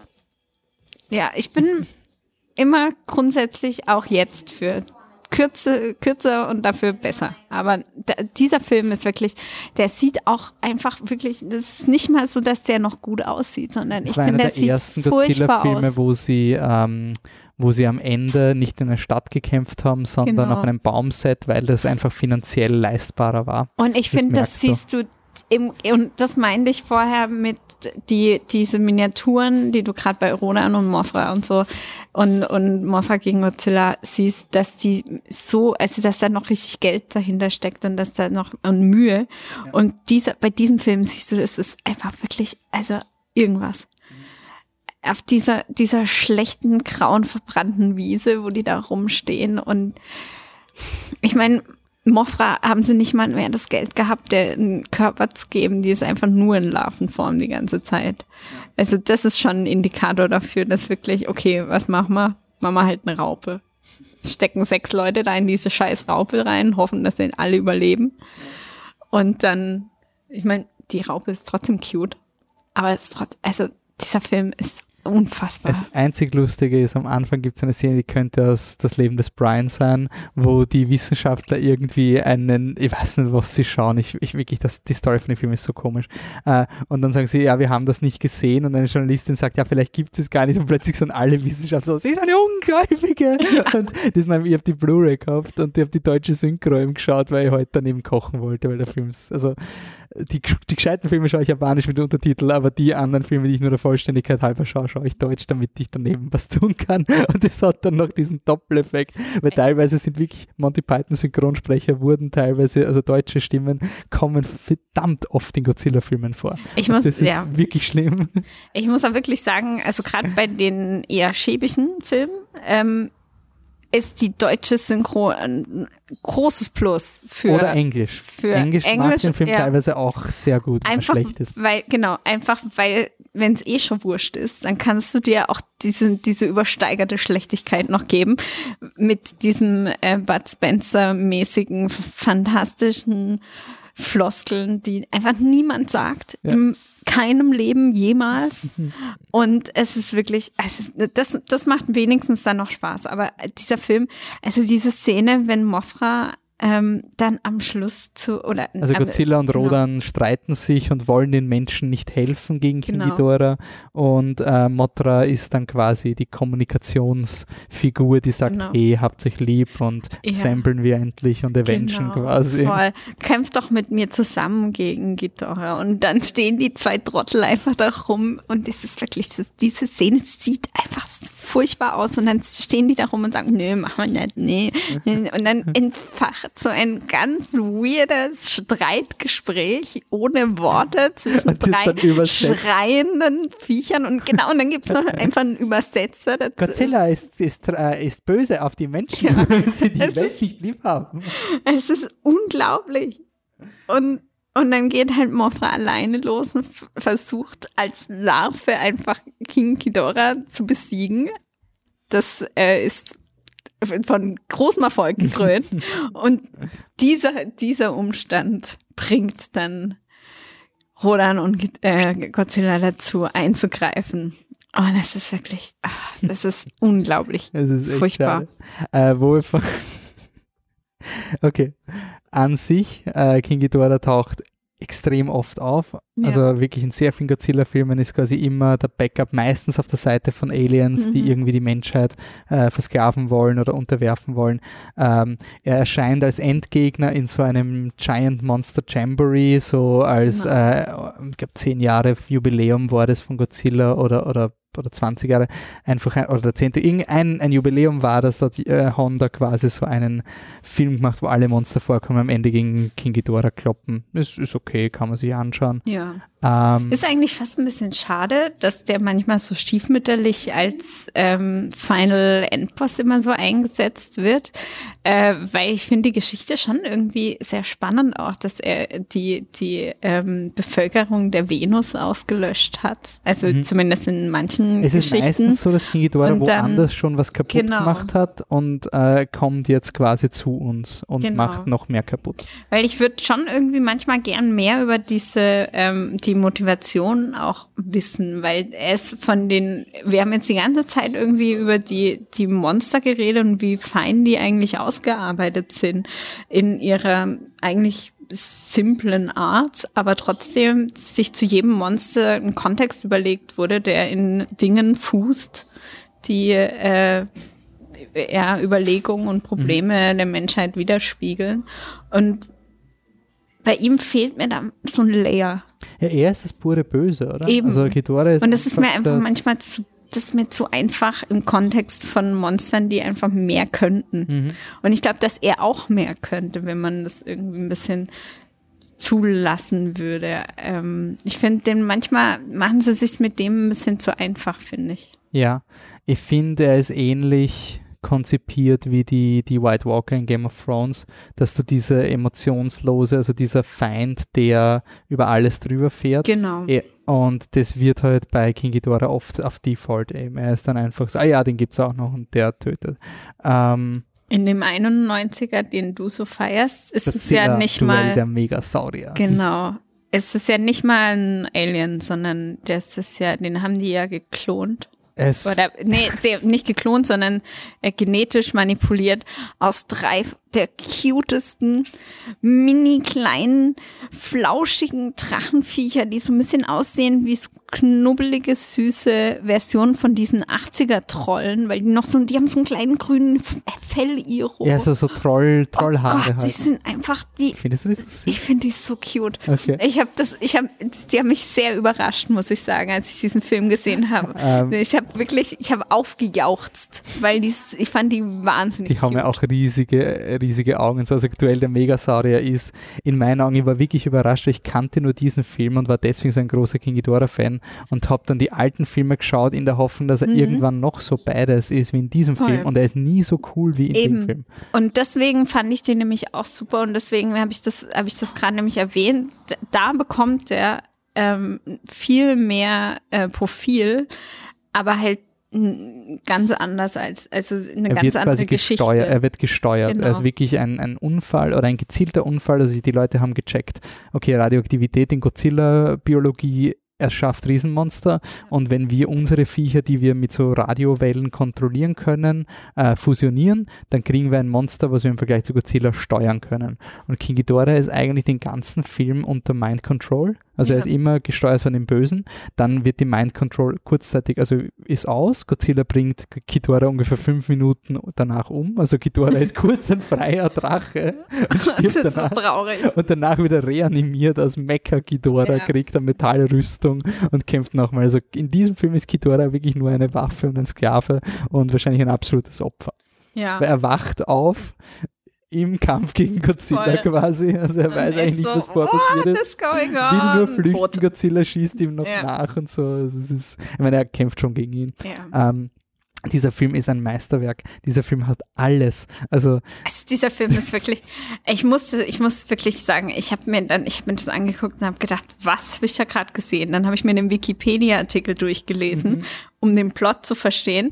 Es hat nicht geholfen. ja, es ist, Es hat nicht geholfen. Ich habe gedacht, was? es ist der, es ist was ist das? der Godzilla-Trash-Film. Es ist der Film, den du Leuten zeigst, wenn du sagst, wir wollen jetzt Spaß haben mit Ja. crappy Godzilla-Filmen, weil es Ey, ist der nicht delivert schon, Ja, muss es man ist, echt es ist sagen. urschwer, 90 Minuten zu delivern. Also, dass du alle fünf Voll. Minuten, dass du dich nicht fadisierst. Also, wir haben, also ich habe das mit meinen Arbeitskollegen mal geschaut und diesen Godzilla-Film geschaut, haben gestartet und ich war so, scheiße, bitte, hoffentlich ist der lustig genug für sie. Weil vielleicht ist er nicht lustig und nur für mich lustig. Und die haben sich so abgehauen. Das war so eine Time und danach war die Latte so hoch für den nächsten Ja, Godzilla-Abend, schwierig. dass es nicht erreicht wurde. Naja, es war einfach natürlich. so ein, die anderen Filme sind crappy und du kannst ein paar YouTube-Clips draus machen, aber der ganze Film ist dann Ja. immer Arbeit bei diesen schlechten Godzilla-Filmen. Die Weil du wirklich halt dezidiert schaust, weil du voll- dich betrinken willst und, Genau. Gaude haben willst. Und die, da ist sehr viel Gelaber einfach immer. Mhm. Und das ist auch was, was mich halt als, als wirklich Fan von diesen Monstern und diesem Design und so, da mir ist das oft ganz zu viel unnötiges Gelaber, so. Mhm. Also, wo ich mir denke, Alter, das interessiert doch niemanden. Und das ist nämlich bei Rodan und Mofra, finde ich überhaupt nicht so. Da ist auch viel, was passiert, viel Plot und so, aber es ist total ausgewogen und hat einen guten Flow. Also es ist nicht, dass du irgendwann zwischendurch, ja, jetzt könnt mal irgendwie, macht mal bitte jemand was kaputt. Mhm. Ähm, das, das hatte ich nicht. Ja. Und der Film ist quasi, davor Godzilla war nicht erfolgreich genug, dann haben sie gesagt, okay, wir brauchen jetzt Geld, zurück in die Zukunft ist gerade erfolgreich, King Ghidorah ist das beliebteste Monster. Wir machen jetzt quasi zurück in die Zukunft mit King Ghidorah. Die Leute reisen in den Zweiten Weltkrieg zurück, wo ein T-Rex mit den Japanern gegen die Amerikaner genau. gekämpft hat. Einer der Kapitäne sagt zu seinem Kapitän, oh, da ist ein Raumschiff. Also erzählen wir, also behalten wir das für uns. Erzählen Sie vielleicht Ihrem Sohn, Herr Spielberg. So, wow. Also, es ist so, so doof. Aber es ist halt so lustig. Also ich finde aber auch ähm, rein optisch, ähm, ich meine, es ist 91 und sie haben echt okay äh, Puppen, Animatronics, Kostüme und so. Ich finde aber die Shots teilweise echt geil. Also es sind richtig schöne, so artistische, teilweise so Jurassic Park mäßig, mäßige Shots irgendwie im Dschungel dann auch. Sie setzen ja dann Godzilla in, in Japan irgendwie da so in diesem Wald aus und dann raschelt er da so durch diesen, durch den Wald ähm, und greift die Amerikaner an und die schießen ihn kaputt und dann stirbt er dann vermeintlich im äh, Dschungelwald. Und ich finde, da sind richtig geile Shots dabei. Es ist auch ein interessanter Film, weil er irgendwie Godzilla taucht, glaube ich, erst nach einer Stunde zehn oder so. Ja. Also er taucht sehr spät auf und davor ist der Film trotzdem nicht fad, weil er halt Terminator-Szenen drinnen hat Ey, und einfach visuell. Ey, wenn die, die beamen ja dann auch die ganze Zeit diese Viecher hin herum und dann beamen die den toten Godzilla irgendwo hin in eine andere Zeit auch und an so einen Ort, und was auch überhaupt gar keinen Sinn macht, finde ich. Ja, hab ich nicht es, ich habe schon so viele YouTube-Videos drüber gelesen. Warum der, ist, aber jetzt auch egal. Also es sieht so geil aus, weil das, sie sitzen da in diesem Plastikpappe, Hauen und Pappe Raumschiff mhm. und ähm, dieser äh, kaukasische, japanisch sprechende Androiden. Nein, der spricht schon Englisch im Original auch. Der spricht teilweise Englisch und der teilweise der, aber Japanisch. Ja, das oder? war ein Englischlehrer in einer japanischen Schule. Also die, der, diese ganzen Schauspieler, ach, die Schauspieler, Englisch genau, sprechen, ja. der, sind meistens ja so irgendwelche Android, Englischlehrer. Oder? Ja. Das ist irgendein so Android, oder? Ja, Soll das sein, genau. Ja. Und der beamt dann diesen Godzilla rum und du siehst dann so die Outline von dem Godzilla und der ist einfach in irgendwelchen psychedelic Regenbogenfarben eingefärbt und so völlig deplatziert mitten im Bild und du weißt jetzt nicht, wo ist das jetzt? Also wo, was wird da angezeigt? Wo wird es angezeigt? Ist das auf einem Bildschirm? Schwebt das einfach im mhm. Nichts? Man weiß, es ist wirklich Effekte tippitoppi. Der ist auch schön bunt. Ja. Und eben, dann hast du geile Shots, du hast eigentlich geile ähm, Kostüme ähm, und, und alles. Und gleichzeitig, ey, ein Shot, da musste ich, ich habe mich kaputt gelacht, wo Godzilla rauskommt, die Amerikaner entdecken ihn, gucken, du siehst diesen Fernglas-Shot, wo du halt die, die Outline ja, die von dem Fernglas siehst. Und dann so Godzilla, der so in, ins Fernglas im Prinzip so sich rein, neigt, sich rein in neigt in die Kamera und dann fast mit seinen Ärmchen so winkt, so Hallo. Das ist einfach ich habe mich totgelacht. Ich habe mich totgelacht. Ich habe nicht geglaubt, dass, das, dass ich das jetzt gerade gesehen habe. Ich finde, dieser Film ist eigentlich das, was der Neue sein hätte wollen sollen, ja. ähm, weil er ist schon sehr dumm, aber, und jetzt wieder, er hat dann so Szenen, die dich dann irgendwie begleiten. Also es gibt zum Beispiel einen General, den General Shindo, das ist der, der den, diesen Godzilla-Saurus damals im Zweiten Weltkrieg gesehen hat. Und ähm, das ist eine urtiefe Szene, weil der halt halt jetzt einfach 40 Jahre lang, er erinnert sich immer wieder an den Krieg, immer wieder an das, dieser, dieser Saurier, den, äh, der, der ihn gerettet hat und er bezeichnet ihn als Freund, er schaut auch die TV-Übertragung als Freund und dann bleibt er in Tokio wie Godzilla kommt in seinem Büro, ist dann quasi, das Büro ist genau auf der Ebene, wo der Godzilla-Kopf auch ist. Und er schaut ihm dann rein, du siehst den Flashback, es wirkt so, als würde Godzilla ihn erkennen. Und Godzilla macht auch die Augen zu und das ist Ifukube-Musik, die wieder mal fantastisch ist. Und dann brüllt Godzilla und brennt ihn nieder. Und das ist irgendwie wieder so ein, in einem unglaublich dummen Film, ist so eine urtiefe Message von diesem, das ist ein Monster ja. Also der, der in, vielleicht erinnert er sich an dich, vielleicht auch nicht, aber du hast eine Bindung zu diesem Tier gehabt und dieser Natur, die nicht erwidert wird. Und du hast dein Leben auf diesen Godzilla ausgerichtet, aber im Endeffekt radiert der über dich drüber und er hat es eh irgendwie gewusst. Also er ist ja in, in Ding geblieben, aber gleichzeitig durch den Flashback, wo er ihn in die Augen schaut und der Godzilla so kurz, hast du wirklich diese Meinung eben, oh, voll die tiefe Bond, die wir da mit dem Godzilla haben und dann halt nicht. Und das finde ich halt die Stärke, weil das, ich kann mir als Kind erinnern, dass ich den geschaut habe und das war so die eine Szene, wo ich verstanden habe, was da jetzt genau passiert ist. Und das war irgendwie cool, weil was heißt das? Und ja, und zum Schluss kommt einfach noch der beste Twist der Filmgeschichte. Du glaubst, der Film ist vorbei und dann sagt einer, oh, noch 50 Jahre müssen vergehen, weil die Leute kommen aus ja, der Zukunft, by the way, weil Zeitreisen. Äh, die Zukunftsleute. Es ist, es ist ja. kompletter Hanebüchen Unsinn. Und er sagt dann so, noch 50 Jahre müssen vergehen, dann kann ich dir Danke dafür sagen. Und sie, ja, es wird nicht passieren, weil ich bin deine Enkeltochter. das ist einfach sein. Und das ist der letzte Satz des Films. Es ist, ist einfach so ein, ein finaler ja. Twist und das macht den Film so perfekt, weil er dich einfach überfordert permanent und du glaubst, der ist schon bonkers und dann so, by the way, ich bin, Spoiler für diesen Film, Entschuldigung, ich habe jetzt den Ending explained. Das macht aber echt, echt gar nichts. Ich glaube, es ist besser, wenn man das Ending irgendwie, also wenn man das erklärt bekommt, weil du guckst die meiste Zeit und Na, denkst es so, ist so geil, weil sie was sagt, zur Hölle sagt, sie sagt, das? ich bin deine Enkeltochter, dann fliegt sie weg und dann siehst du den Shot vom Hauptdarsteller und dann ist die, die, seine, seine fesche Kollegin stellt sich dann neben ihm, so nach dem Motto so, better ja. get on Es ist so absurd. Ja. Sie haben null Chemie, diese, diese, diese Kollegin und er. Ja. Also er interagiert nicht mit ihr den ganzen Film. Er mansplaint sie eigentlich nur die ganze ja. Zeit und dann so ein, by the way, mich kriegst nicht, aber ich bin eine Enkeltochter. Also. Diese, diese weirden Love Stories eh immer, super. die da so eingewoben werden, die immer sich super awkward anfühlen. Es ist es sind immer ganz bizarre Unterhaltungen zwischen den Männern irgendwie über Frauen und zwischen den Fra also Frauen und Männern und es, es ist meistens es ist meistens das schlimmste Part an all diesen Filmen. Es so gezwungen und unangenehm wirkt. Ja. Aber der ist ja. cheesy. Also ich finde, das ist ein Meisterwerk und den muss man auf jeden Fall schauen. Also Ey, wenn wirklich? du nur zwei Godzilla-Filme schauen kannst, dann den Originalen und dann den. Ja. Weil, ja. Hast ja. du noch zu King Ghidorah Anmerkungen? Äh, eigentlich nicht. Ähm, es gibt noch einen Film, der heißt, der hat auch so einen tollen Titel, ja, genau. Godzilla, genau. Mothra, King Ghidorah, Giant Monster All Out Attack.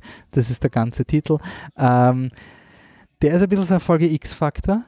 also es ist ein bisschen von, so ein, von wann so, ist der? Der ist aus den 2000ern. Genau, 2001, Also quasi dritt, dritt, dritte Iteration Godzilla.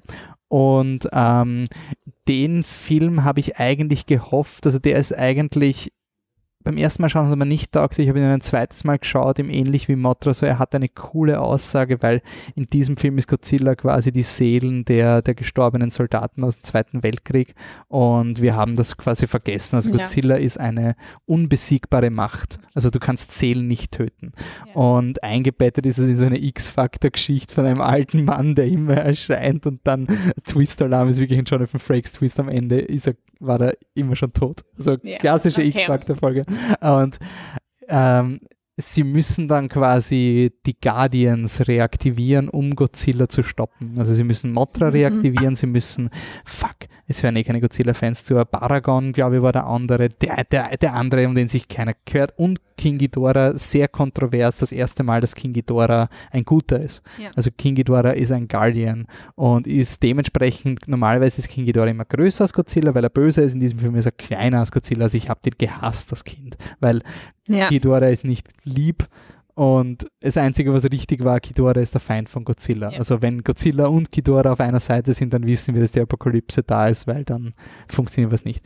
Der Film ist einfach cool, weil er halt diese ganze Thematik, weil er einfach ähm, eine ganz andere Godzilla ist, weil das auf diese ganzen äh, Vergangenheitsbewältigung macht. Voll, das Einholen von der Vergangenheit auf so brutale Weise. Aber gleichzeitig frage ich mich gerade, also ich habe den vor vielen Jahren gesehen und jetzt nicht mehr geschafft, weil äh, der mir ein bisschen zu anstrengend muss ich ehrlich sein.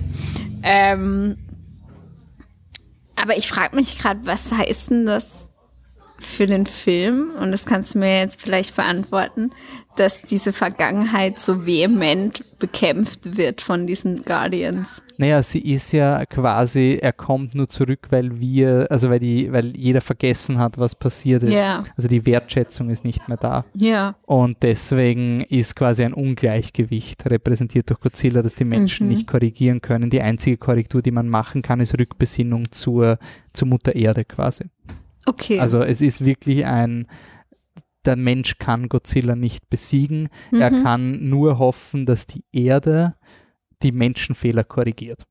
Also das Okay. Leid symbolisiert durch Mhm. Godzilla, diese ganzen ver, versch- verfluchten Seelen in einem urgeilen Godzilla-Design. Godzilla mit weißen Augen, unsagbar böse. Also das, das ist wirklich Okay. ein Godzilla, wo Godzilla der Böse ist ja. und wirklich ein, ein, ein Monster, was in meinen Augen ist es eine der spannendsten Godzilla-Interpretationen, weil er eben nicht radioaktiv ist, sondern wirklich die Kriegsschuld ist. Es wird auch explizit Mhm. gesagt, amerikanische und japanische Soldaten, was auch sehr viel sagt über, wie sich das Verständnis jetzt verändert hat Ja. von dieser Lage, dass jetzt alle Opfer hier sind die und man nicht mehr quasi auf den Staat hinhackt, sondern wirklich einfach versucht, mit der Vergangenheit zu leben. Und ich habe halt einfach wirklich, und das war vielleicht auch ein bisschen mein Problem am neuen Godzilla, ich habe mir gehofft, dass jemand das nimmt als gute Idee, schlecht ausgeführt und da jetzt einen, einen schönen Godzilla-Film reinsetzt. Weil die Themen sind sehr ähnlich. Du hast jetzt einen, ein absolutes Böses, King Ghidorah im neuen Ja. Film, der halt aktiviert wird als eindeutiger Antichrist. Also im neuen Film King Ghidorah wacht auf beim Vulkan das Kreuz ist Ey, das Kreuz Where is ist your God now? so lustig also es ist einfach. wirklich so ein, also der, der, der Regisseur weiß schon ungefähr, was er sagen Ja, mit Ghidorah. Und du hättest jetzt diese Guardians, die halt die Welt retten für den Menschen. Und das ist das, wo der neue Godzilla eben mit diesen Vorlagen, und jetzt können wir quasi zurück zum neuen Godzilla, glaube ich, schon springen, ein bisschen scheitert. Also es ist wirklich wie jemand, der etwas liest, aber nicht versteht. Also ich glaube schon, dass Ja. Michael Dougherty das sehr mag und in der Inszenierung ist da sehr viel drin, sehr viel Liebe zum Detail, aber fundamental ist die Aussage vom neuen Godzilla nicht da. Im besten Fall ignoriert man sie und sagt, man hat einen netten Monster-Mesh. Es Traurige ist aber, dass der Film so hart probiert, eine Aussage reinzukriegen. Also er versucht, Ich hatte das Gefühl, dass die Aussage ursprünglich eine andere hätte sein sollen. Und Okay. dass da, ähm, weil der eben so unrund wirkt und so inkohärent und so, also merkwürdige Dinge, die da so reingeworfen werden und rumwabern und auch so, und das noch und das noch, also so kleinteilig irgendwie. Also der wirkt für mich so zerfledert und unrund, dass ich das Gefühl habe, dass, dass da im Nachhinein noch gesagt wurde, das kann man aber so nicht machen. Naja, es war ja original, war ja der zweite Godzilla von Gareth, war, hätte ja Gareth Ja. Edwards Regie führen sollen, der den 2014er Godzilla gemacht Mhm. hat. Und das, der Plan war immer Rodan, Mothra, King Ghidorah. Das Ja. war klar, dass die drinnen sind.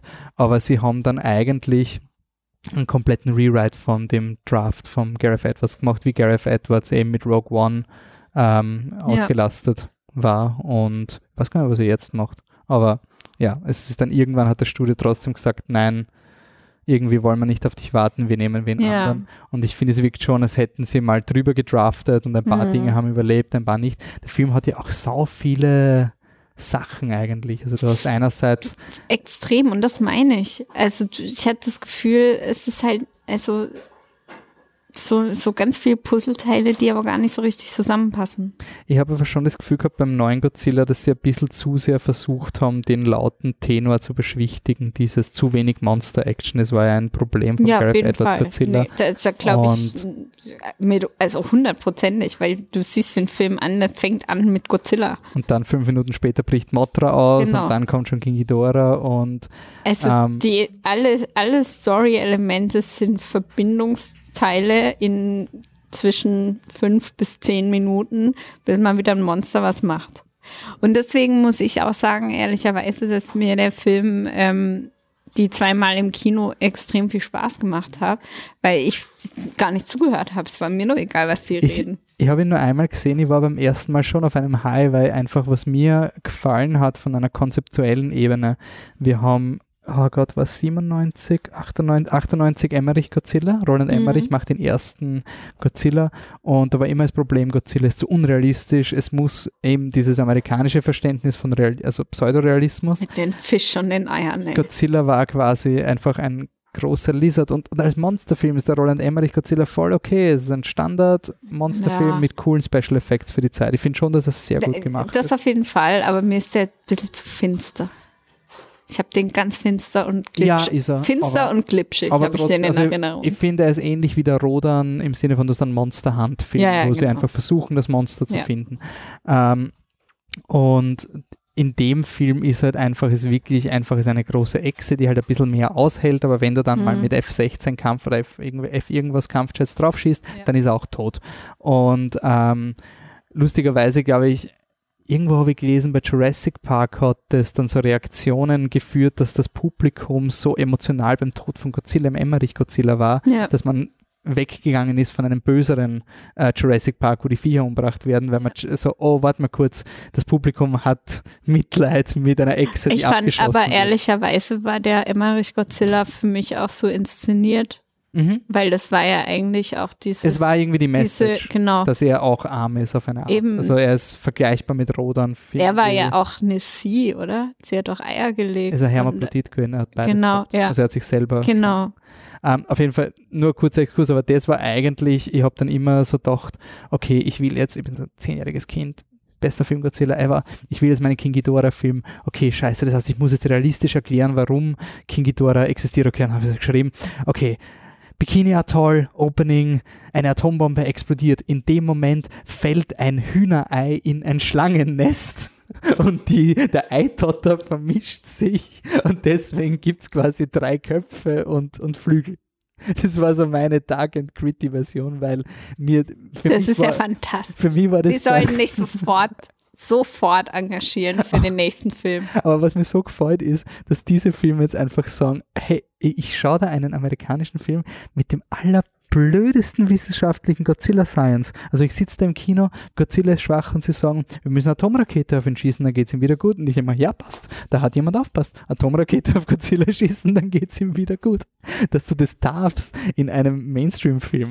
Das finde ich beeindruckend. Das finde ich echt. Also ich finde das, das alleine ist für mich genug Existenzberechtigung für diesen Film. Das ist ein komplett nicht Marvel-Bonkers, nicht Standard und Pseudo-Bonkers, sondern der Film ist saublöd. Also in diesem ja. Film wird eine übergroße Echse reanimiert, indem man eine Atombombe neben mir zündet. Von einem Japaner. Von einem, Japaner. Von einem einzigen Jap relevanten Japaner. Das ist auch noch eine eigene Diskussion. Genau. Ähm, das hast und du das, mir nämlich das, gesagt und danach habe ich gedacht, Alter, das, ist, das geht eigentlich gar nicht. Und danach leuchtet er rot, weil er jetzt ur viel Energie hat. Also ja. auf diesem Level bewegen wir es. Und, ich meine, das ist nicht so selbstverständlich.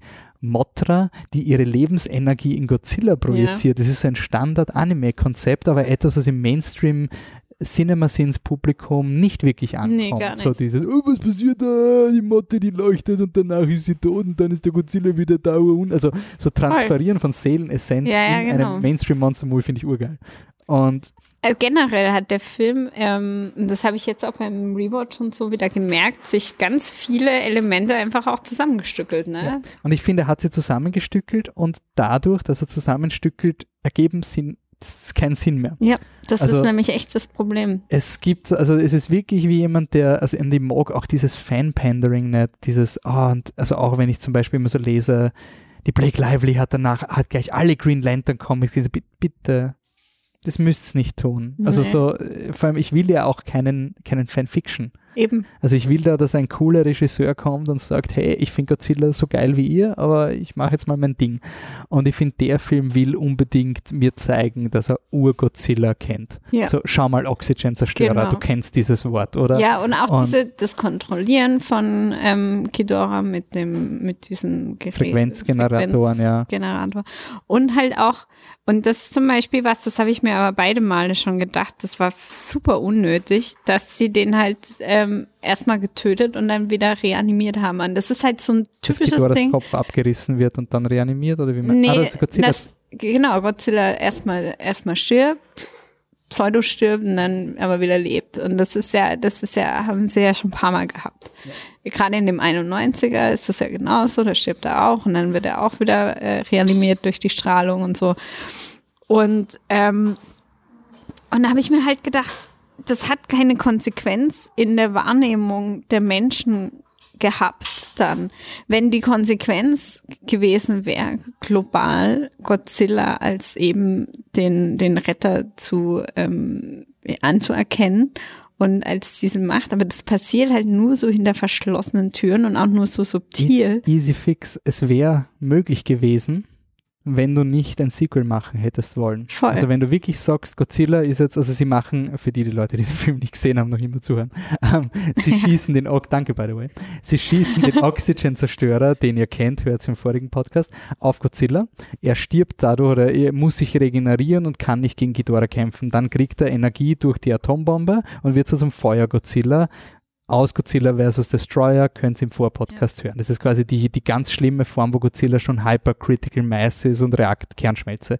Wenn er dann stirbt und King Ghidorah besiegt und quasi das, die Message ist, wow, knapp, Gott sei Dank, aber jetzt müssen wir voll. auf die Welt aufpassen, dann wäre das eine klassische Godzilla-Geschichte. Ja, ja, voll. Aber dadurch, dass am Ende dieses, dieses kollektive Runterholen vor, wie, wie geil Godzilla ist am Ende. Ja. Also ich habe am Ende des Films Alter, nicht mehr gewusst, was die Aussage so ist. Also es war schon lustig und dumm, aber es war wirklich, wenn ein Kind einen Film schreibt. So, voll. Godzilla ist dann der Alpha. Ist ja, so Jurassic World, Chris Pratt ist also, Alpha. Genau, es ist, so, ist so am Schluss so wie mit den Spielfiguren irgendwie am Boden. Und genau, und dann stehen die alle rum und Godzilla liegt sitzt auf dem Bücherstapel und guckt auf alle runter. Einmal man muss sagen, das ist vielleicht auch die, die Stärke des Filmes. Es ist ein, wirklich wie wenn du ein Kind einen Film machen hättest ja. lassen, weil er hat keine, also du merkst, dass das der Film nicht absichtlich etwas falsch, also selbst diese Ökoterrorismus-Diskussion, da, da, das ist er sich nicht bewusst, glaube nee. ich. Also ich glaube, es ist wirklich, wenn sie Ja, wir müssen jetzt halt irgendwie oh, Und da, da habe ich Motra und da kommt der Godzilla genau. und, und sonst irgendwas.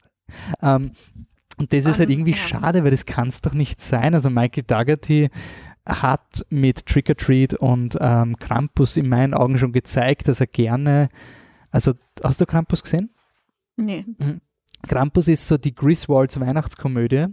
Also so, es kommen diese unnötigen Verwandten. Ich kenne den Trailer. Und ähm, es ist halt genau. wirklich einfach jemand, der weiß, wie cool diese äh, Kevin, nein, wie heißt er? Nein, nicht Kevin, äh, Chevy Chase Filme, ja. also diese, diese crappigen 80er, genau. 90er TV-Sender. Und er hat das, er hat sich reingekniet und hat ihnen trotzdem eine Tiefe gegeben, obwohl es ärgste Karikaturen sind. Also der kann das und ich verstehe nicht, wieso er, also es, Weil es das ein Studiofilm ist und nicht, das ist nicht sein Film. Das muss man tatsächlich schon, dass sagen. Gareth Edwards und ähm, Jordan Vogt Roberts ihre Filme gemacht haben. Das auf jeden Fall. Also Kong Skull Island Fall. ist urgeil. Er wurde auch durch diesen den Film ich, noch geiler. Ja, also, also ich, ich habe ihn noch mehr wertgeschätzt. Krass. Also ich habe gewusst, ich mag ihn und ich finde ihn cool und er hat Spaß gemacht. Aber ich finde, äh, der Jordan Vogt Roberts in diesem Film Kong Skull Island, er hat diese japanischen Momente, wo du sagst, Voll. boah, und das sind dann die Dinge, die die Leute verarschen, man sieht zum Beispiel, also da gibt es einen Hirsch und der wird, der, der wird äh, der, der, der ist irgendwie, äh, ein Flugzeug ist auf ihn draufgefallen oder ja. so und die Frau kann das Flugzeug nicht hochheben, dann kommt der Kong und hebt es hoch und der Hirsch geht weg. Und das ist dieses japanische, oh, Kong sorgt fürs Gleichgewicht. Mal das abgesehen davon, dass voll viele Designs entweder aus Studio Ghibli Filmen kommen ja. oder aus Videospielen so oder aus, äh, zum Beispiel am Anfang gibt's einen, der die Akira Lederjacke anhat, die rote und so. Also das ist wirklich, das, der Film ist eine einzige, ähm, ja, ein Kommentar oder ein, ein, ein, ein Zitieren von Apocalypse Now. Aber trotzdem, fantastisch. Trotzdem also, auf eine Art, dass ich sage, er, er nervt mich nicht. Ins, also ich habe es teilweise nicht einmal checkt. Und ich denke mir halt einfach, wenn da jemand irgendwelche Animes kennt, die ich nicht kenne und das den Einfluss macht, dann finde ich das urgeil. Weil der Film, also ich habe mir auch das Art-of-Buch gekauft von Kong Skull Island, ja. weil es ist wirklich ein Film, der lebt durch die Welt. Und durch King of the Monsters ist wirklich meine Wertschätzung von Kong Skull Island so nach oben gegangen. Also Voll. Also das ist ein, ein fetziger, lustiger, cooler Film mit Aussage. Und on Location gedreht. Ja. Und, ähm, und ich finde auch, da, da empfehle ich auch immer wieder Leuten, sich das anzugucken, der Honest Trailer von Kong Skull Island, der von ähm, dem Robert ziemlich selber gemacht wurde. Und er geht mit sich selbst sehr hart ins Gericht und sagt aber gleichzeitig immer, aber ihr wollt doch eigentlich, das ist ja auch ein Film, den irgendwie Kinder cool finden wollen. Und jetzt überlegt euch mal, wollt ihr sehen, wie King Kong geil Helikopter kaputt macht? Oder wollt ihr das nicht sehen? Und ich glaube, diese Diskussion ist relativ schnell beendet. In ja, ich, wollen wir, wollen wir wollen wir haben. Und und ich finde, dass du merkst dem Film seinen Spaß an, aber gleichzeitig also der sieht fantastisch aus. Ja, es ist ein es ist die Kamerawinkel, es ist es ist einfach, er hat eine Energie, er hat Sequenzen, an die ich mich erinnere. Also die Paranoid-Szene, wo sie anfangen, die Bomben Boah, rauszuwerfen. Das ist unpackbar cool. Vor allem, weil dann der, der, der, Scratch kommt, wo der Kong plötzlich auftaucht. Ja. Und ich meine, das muss man schon sagen, das war ein Kong-Reboot, der eigentlich einer der kreativsten King Kong-Reboots oh war. Also dieser Film, es ist wirklich, und das finde ich, Kong Skull Island kam und in meinen Augen auch den Gareth Edwards Erzähler, die kann man nicht wertschätzen im Sinne von changes your life. Nee. Man weiß dann im Nachhinein erst, was man eigentlich gehabt Voll. hat, wenn es nicht da ist. Voll. Also wenn es dann so, so, hey, eigentlich ist bei King of the Monsters Godzilla eh alles da und er macht Spaß und ich werde ihn mir noch mehrmals anschauen, aber so, so richtig abgehen werde ich bei den anderen. Hm, ja, genau. Also ich finde halt, ähm, ich, ich saß im Kino und äh, die Leute, mit denen ich äh, im Kino saß, haben gesagt, sie fanden es manchmal. Bei Godzilla 2 oder bei, bei Godzilla 2. Mhm. Sie fanden es manchmal fast interessanter, mir dabei zuzuschauen, wie ich diesen Film schaue, weil immer wenn diese Monster kamen, ich wohl so eine unglaubliche kindliche Freude bekommen habe, dass ich wie so ein wahnsinniger strahlend auf die Leinwand. Also ich habe richtig gelacht, mit offenem Mund gelacht und mit glitzernden Augen auf diese Leinwand gestarrt habe, weil, weil ich das einfach mitunter so schön und mächtig fand und so eine Ehrfurcht entwickelt habe vor diesen, vor diesen Geschöpfen, die die da ähm, äh, ja hingezaubert haben, mhm. ge-CGI'd haben ich glaube, das ist wirklich das, das Traurige am, am King of the Monsters, dass halt, ich meine, sie sind alle drei sehr unterschiedlich, alle drei Filme. Ja. Aber ich finde halt wirklich, also so, der Gareth Edwards Film ist dieser Kirchenbesuch. Ja. Das ist so dieser pff, Godzilla. Jetzt ja. mal ernst. Ja. Jetzt sind wir mal ernst. Aber ich finde es urgeil. Ich finde es einfach wirklich geil, einen Godzilla-Film zu haben, wo der komplett unironisch ist, der wirklich sagt, ich behandle das, als wäre das der allerwichtigste Film ja. ever. Ich habe mir eben danach nochmal den Originalfilm angeschaut und der ist auch langweiliges Fuck im Sinne von, der ist ja. so ernst. Also der ist wirklich und ja. Und ich finde, dass der Original, also der Gareth Edwards Godzilla, hat für mich eben auch diese Momente, wo ich, was nie explizit ausgesprochen wird, eben so Dinge wie zum Beispiel, dass die Menschen, die versuchen mit einer Nuklearbombe diese Mutomonsters ja. zu besiegen und machen die Mutomonsters dadurch stärker. Ja. Und Godzilla verliert dann knapp, bis sie diese Bombe wieder wegnehmen. Und das war für mich auch ein bisschen total cool, dass in dem Gareth Edwards Godzilla war so ein, der Mensch glaubt, er macht es besser und er macht es nicht besser und er muss, er, er, also der Mensch ist sowohl in Kong als auch in Godzilla eigentlich der, der die, die, das ökologische Gleichgewicht stört. Eben. Weil hätten sie die Bombe nicht gehabt, hätte Godzilla die Mutos verprügeln und wir haben es durch unser Pseudo-Handeln schlimmer gemacht. Und King of the Monsters macht jetzt den Fehler, dass es diesen Subtext, der jetzt nicht so ultra ist, aber cool, einfach als Hauptstory Voll. verwendet und deswegen auf grandiose Weise irgendwie so, ja, was ist jetzt die Aussage? Ja, okay, das, der hat die dicksten Eier. Also es ist irgendwie genau. so, schaue ich das gerade wirklich? Also da steht Godzilla und alle verneigen sich vor ihm und er ist der Alpha. Ich finde am Schluss, das ist wirklich, also auch inhaltlich einfach, äh, macht so alles, was einigermaßen noch eine Aussage hatte, einfach zunichte. So, weil ich halt eben eigentlich, ja, Godzilla dieses Gleichgewicht herstellen anrechnen möchte. Und dann weiß ich aber, dass er im nächsten Film irgendwie gegen Kong kämpft. Okay, das ist Und dann denke ich mir halt so, ja, aber also was ist jetzt genau euer euer Deal so? Also da geht's dann halt wirklich nur drum, wer ist der Geilere, weil das, was soll das für eine Geschichte dann haben? vor allem in den Credits steht ja auch, what is a Kong to a God? Das ja, wirklich, das ist so, und da, da denke ich mir dann halt, Leute, das kann man doch auch irgendwie besser machen. Ne? Also da, darum, das ist doch nicht, warum wir das sehen Aber wollen. Aber ich, ich finde halt schon, dass für mich, also sie haben die falschen Lektionen aus dem 2014er gezogen. Ja. Und ich finde schon, dass er ein extrem testosteron geladener Macho-Godzilla-Film ist. Also, Obwohl sie versucht haben, das nicht zu machen, aber es ist einfach wie Ja. automatisch so geworden. ja, also der, der, der Kyle Chandler ist der Inbegriff von, von everyone's, everyone's planning. Also, So ein ja. Trottel einfach. Es ist, also ich habe es dann schon wieder auf, auf die gleiche Art lustig gefunden wie diesen 91 Godzilla, weil es einfach so absurd ist, dass ein Mensch so redet. Also wir haben den Running Gag gehabt beim Schauen, dass er alles von den Wölfen lernt. Ja, also ja, klar, einmal natürlich. Wölfe gesehen und dann weiß er, wie sich alle Tiere verhandeln, Nat verhalten. natürlich. Er kommt da rein in die Militärbasis, sie studieren seit zehn Jahren Godzilla, aber er sagt, Leute, ihr, ihr habt keine Ahnung, wie Wölfe Voll. machen das. Es ist einfach so dumm. Du hast natürlich deine Core American Family, die am Anfang, ich meine, hin und wieder gebe ich Filmen schon Credits für so, ich weiß, wie ein, dass, dass weiß, wie ein Drehbuch funktioniert, nach dem Motto, am Anfang ist die Familie im Chaos und sie suchen ein Kind, am Ende ist die Familie im Chaos und sie suchen ein Kind und finden es, boah, dramaturgischer Bogen, wenigstens das, weil das ist in vielen Filmen gar nicht mehr da, aber es ist halt auch jetzt nur eine sehr basic Story Voll.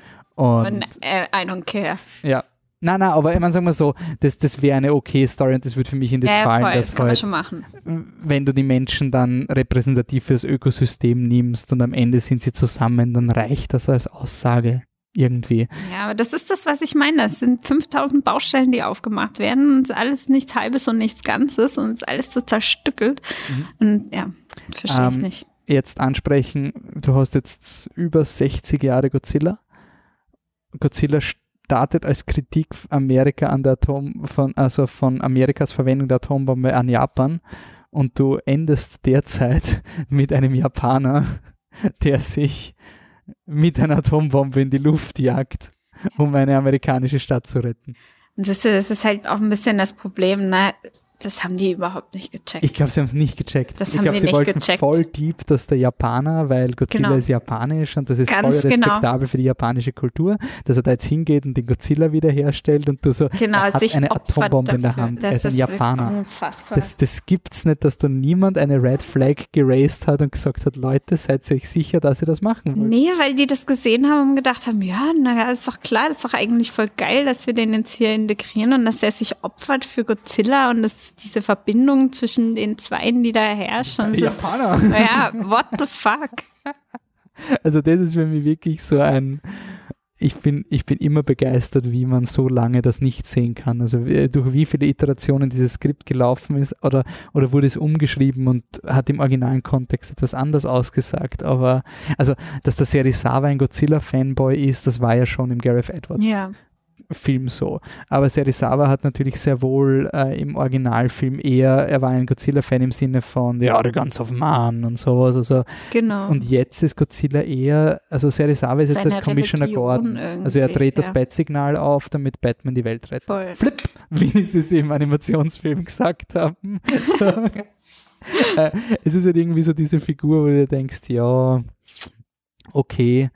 Und gleichzeitig fragst du halt, wieso der Oxygen-Zerstörer nicht von den Menschen, also wieso das nicht die Hauptstory war. Wozu brauchen sie dieses Voll. Frequenzding, wenn sie einfach das Militär baut den Oxygen-Zerstörer, weil sie Godzilla töten wollen und dann kommen sie drauf, hey, das war nicht so gut. Also es ist ganz komisch, wie Es das ist einfach zusammen alles viel zu wurde. viel und ich glaube einfach, dass das einfach eine ganz schöne, einfache Geschichte war und dass die dann gesagt haben, ja, das reicht nicht, wir brauchen noch mehr, wir brauchen Mehr noch mehr. Fanservice, oder? Ja, mehr Fanservice, aber auch noch mehr Story und noch mehr Dinge, die passieren und wir müssen noch mehr äh, Monster-Action reinbringen und dann, ja, aber wie sollen wir noch mehr Monster-Action? Ja, erklärt, macht halt eine Bombe oder irgendwas. Und so hat sich das, glaube ich, das war wie so ein Schneeballding einfach. Ich glaube, das ist aus einer ganz okayen Geschichte, ist die das durch 5000 Instanzen gerollt und am Schluss kam einfach dieser Kauderwelsch raus, der, glaube ich, auch am, am Schneidetisch nochmal ganz schlimm verstümmelt wurde. Ich finde, es war halt auch immer so ein, ich habe jetzt das Marketing, das Marketing war ein Wahnsinn. Die Poster waren ein Ja. Wahnsinn, die Bilder waren ein Wahnsinn, Trailer waren ein Wahnsinn, alles Voll. super. Ähm, aber dann hast du halt immer auf Social Media so gesehen, hey, der Regisseur teilt auf Twitter den Oxygen zerstören. So, hä, wie, wie soll das mit King Ghidorah und das geht, das ist Ja. ja. viel Story. Und dann waren noch so Sachen wie, du siehst den Feuer-Godzilla, das ist eine eigene Dose. Feuer-Godzilla ist ein eigener Film. Das sind so, du kannst nicht einfach ihn nur cool ausschauen lassen, weil die Idee von diesem Feuer-Godzilla war halt, hey, wir haben uns, also ich finde diesen Feuer-Godzilla jetzt im Klimawandel-Aspekt sehr spannend, weil es halt auch dieses, du hast dich an Godzilla gewöhnt in den 90ern. Du hast so mehrere Godzilla-Filme gemacht. Ja, ist eh scheiße, wenn er durchgeht, aber wir, wir kriegen das schon irgendwie hin.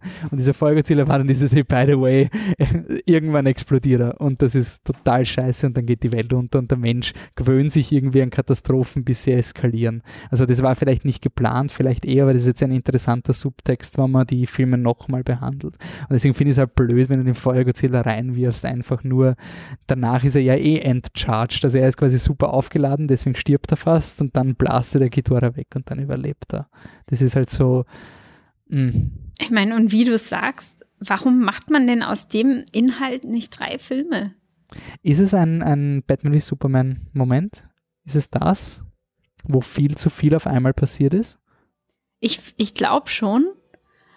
Jetzt auch gerade nochmal, wenn wir drüber reden, fällt mir eigentlich auf, wie viel das einfach ist und was unnötig ist, weil der Film sich echt tragen würde, ohne dass du diese diese Pseudo-Wendungen hast. Mhm. Also ich habe wirklich während dem ersten Schauen schon gedacht, boah, hat, hättest du das jetzt wirklich gebraucht, inhaltlich? Weiß Der ich Twist, nicht. Dass die Vera Farmiga quasi die Böse ist, meinst du jetzt? Oder? Ja, nicht mal das, sondern eher diese Oxygen Bomb. Die habe ich, die hat mich am meisten gestört, weil ich die inhaltlich einfach absolut. Ja, sie kommt ja aus dem Nichts und sie nimmt den, äh, den Figuren eine Agenda. Also Voll. es ist quasi. Und die wird, das wird auch nicht aufgelöst am Schluss. Also da fehlt am Schluss für mich so ein Einsichtsmoment irgendwie, mhm. so ein richtiger, ein globaler Einsichtsmoment, der, der das irgendwie diskutiert und das ganze Gegenteil ist irgendwie äh, der Fall. Und warum macht man denn dann nicht drei Filme draus und nimmt diese Themen? Sagen wir so, ich glaube jetzt nicht, dass die Filme so rentabel wären. Also ich glaube, sie ja, wollten. Das ist halt die Frage. Ne? Sie wollten diesen Tentpole-Film und sie wollten ihn aufbauschen. Äh, ich bin froh, dass es ihn gibt. Weil ja, vielleicht, ich, ich will Fall. nicht, dass sie einen Motra-Film probieren, der tankt, nee, dann, kriege ich nee, meine nee, Kidora stimmt. nicht. Ich kriege jetzt einen wunderschön animierten Kidora, der besser ausschaut als alle Kidoras bisher und von drei Schauspielern gespielt wird, dass die Köpfe und das erste Mal, dass die Köpfe unterschiedliche Persönlichkeiten haben. Das fand das ich sogar, cool. ich wollte gerade sagen, Super cool. Ich, das fand ich mega. Also, fand ich eine so coole, so, es ist so ein kleines Gimmick, aber es gibt der, es gibt Kidoras so viel Persönlichkeit. Also für mich, ist, für mich ist dieser Film also erstmal ist es nicht so ein Fiasko wie Dark Tower, aber auch bei Dark Tower ist es ein Ich hab das. Ja. Es ist einfach mal, ich hätte nie geglaubt, dass ich überhaupt an diesen Punkt komme, ja. wo ich einen Film mit King Ghidorah in echt sehe, ja. quasi im, im Sinne von Amerikaner. Ich weiß nicht warum, äh, vielleicht weil ich aufgewachsen bin mit diesem, das sind crappy Filme und ich habe den, hab den amerikanischen Godzilla mhm. zuerst gesehen. Das war für mich mein erster Godzilla. Ja. Und deswegen waren für mich die japanischen auch immer die schlechte Version, weil so sie nicht, nicht so gut animiert waren. Nee, ich habe, glaube ich, habe die früher gesehen, aber halt nicht für, bewusst. Für mich war halt quasi das immer so die Kür von ja. Amerika auserwählt zu sein, weil die haben halt Geld, die können das gut machen. Ja. Und es ist eine negative Eigenschaft von mir, aber das ist halt für mich trotzdem noch diese Bestätigung so, jetzt habe ich einen echten King Ghidorah. Also deshalb auf jeden Fall, deswegen habe ich auf diesen Film angesprochen. Ja. Ähm, aber was, da, okay, Godzilla ist jetzt passiert, Jetzt noch kurzer Ausblick und auch noch anmerken, wenn sie die 11 verwenden und nicht die Tele... Sie haben so viel Bonkers in diesem Film. Sie haben hohle Erde-Theorie, was wissenschaftlich ganz, ganz furchtbar ist, dass das ein Plotpunkt ist. Ähm, und dann machen sie nicht Telekinesis mit dem Mädchen. Ja, voll. Also wirklich so, sie, sie bilden. Das ist so aufgelegt. Das ist so aufgelegt. Du hast Motra, du hast ein Kind und das Coole an Motra ist, das, das haben wir eigentlich gar nicht erwähnt, dass Kinder in den Motra-Filmen meistens die Kinder aus schlechten Familien, ja. meistens aus der dysfunktionalen Familie und die Kinder sind dann immer so ein bisschen rein, also sind genau. da die. Unschuldigen, die unter den, den meistens hast du Eltern, die kurz vor der Scheidung sind oder sich geschieden haben ja. und dann treffen die Kinder auf Motra, erleben Abenteuer und durch die Abenteuer Abenteuer haben dann die Eltern meistens den Bonding-Moment kommen zusammen genau. und dann ist die Nuclear Family wieder fertig. Wieso nicht das? Also ich verstehe das nicht. Das ist so eine 0815-Geschichte, die sich so schnell schreibt mit, das Mädchen hat eine Telekinese, deswegen wird es entführt, weil sie Motra kontrollieren kann, weil die bösen Terroristen mit Motra irgendwas machen wollen. Irgendwie sowas.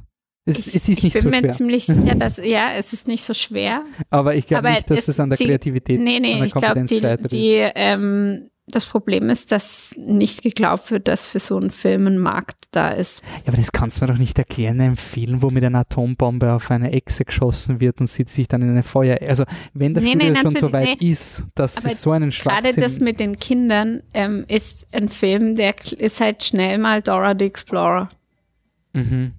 Und ich also glaube, du meinst das das. Grundproblem, Und das dass nicht, wir das davon ist, ausgehen. Will ich mir trotzdem angucken. Ja, aber du meinst das, Aber- das Grundproblem, dass du davon ausgehst, dass die Leute am Poster, das Alter der Leute repräsentativ ist für die Zielgruppe. Quasi junge Leute schauen sich keinen Film mit alten Leuten an und alte Leute schauen sich keinen Film mit Kindern. Von der Studio denke. Ja, jein. Ich glaube halt, dass dieses Abenteuer, das du gerade beschrieben hast, ein, ein Kinderfilm halt ist. Aber gerade Stranger Things. Gerade wenn du die Stranger Things Mädchen castest, könntest du auf dem aufbauen.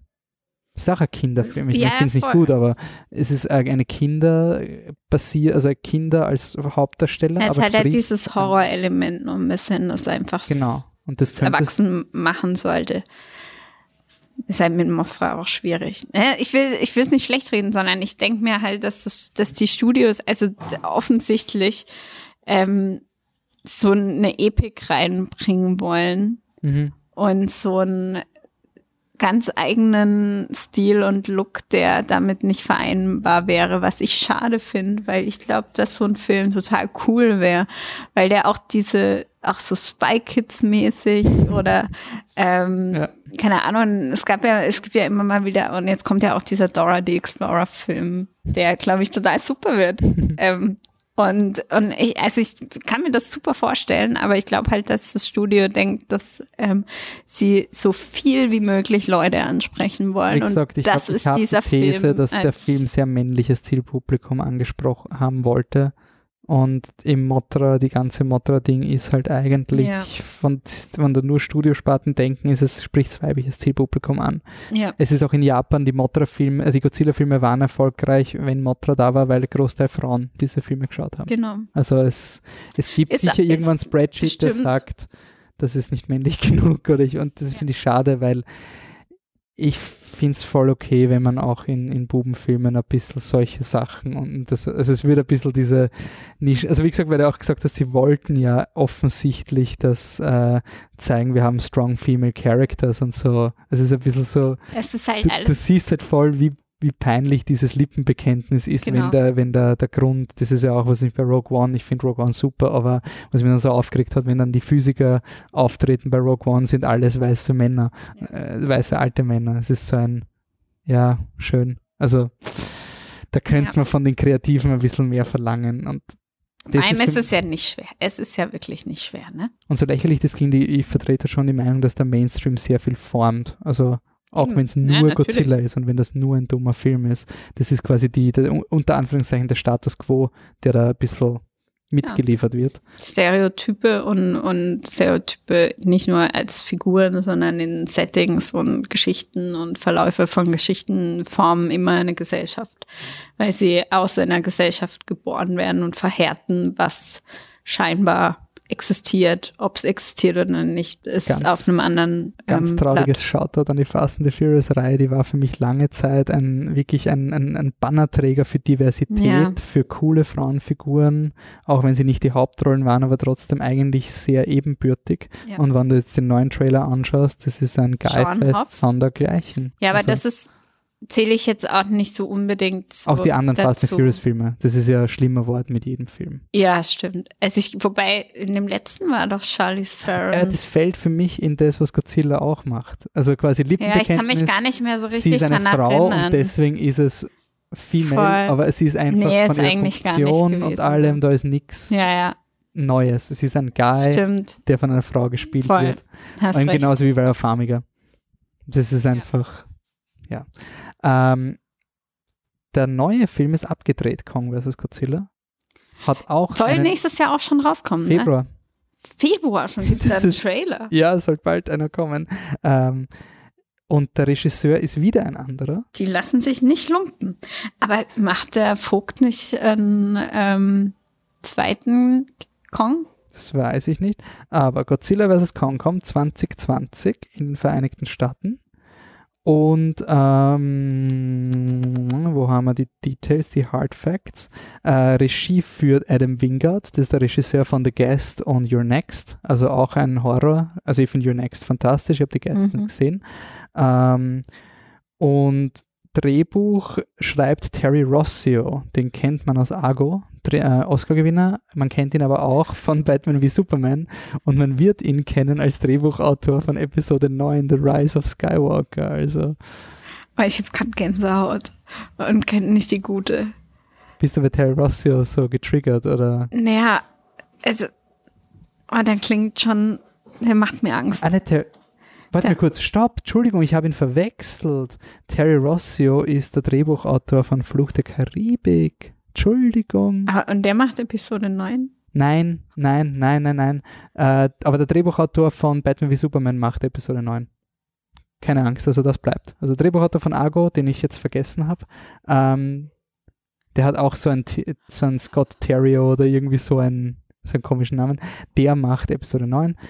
You're welcome, by the way. Und äh, Terry Rossio macht Fluch der äh, hat Fluch der Karibik gemacht ähm, und jetzt Kong vs. Godzilla. Story kommt von, ähm, von dem Godzilla 2 Regisseur. Also hm. vielleicht ist eh. Also vielleicht. Schauen wir mal, ne? Aber lassen wir uns einfach mal ich, überraschen. Ich muss schon ne? sagen, ich bin ein großer Fan von Terry Rossio, seinem Drehbuch.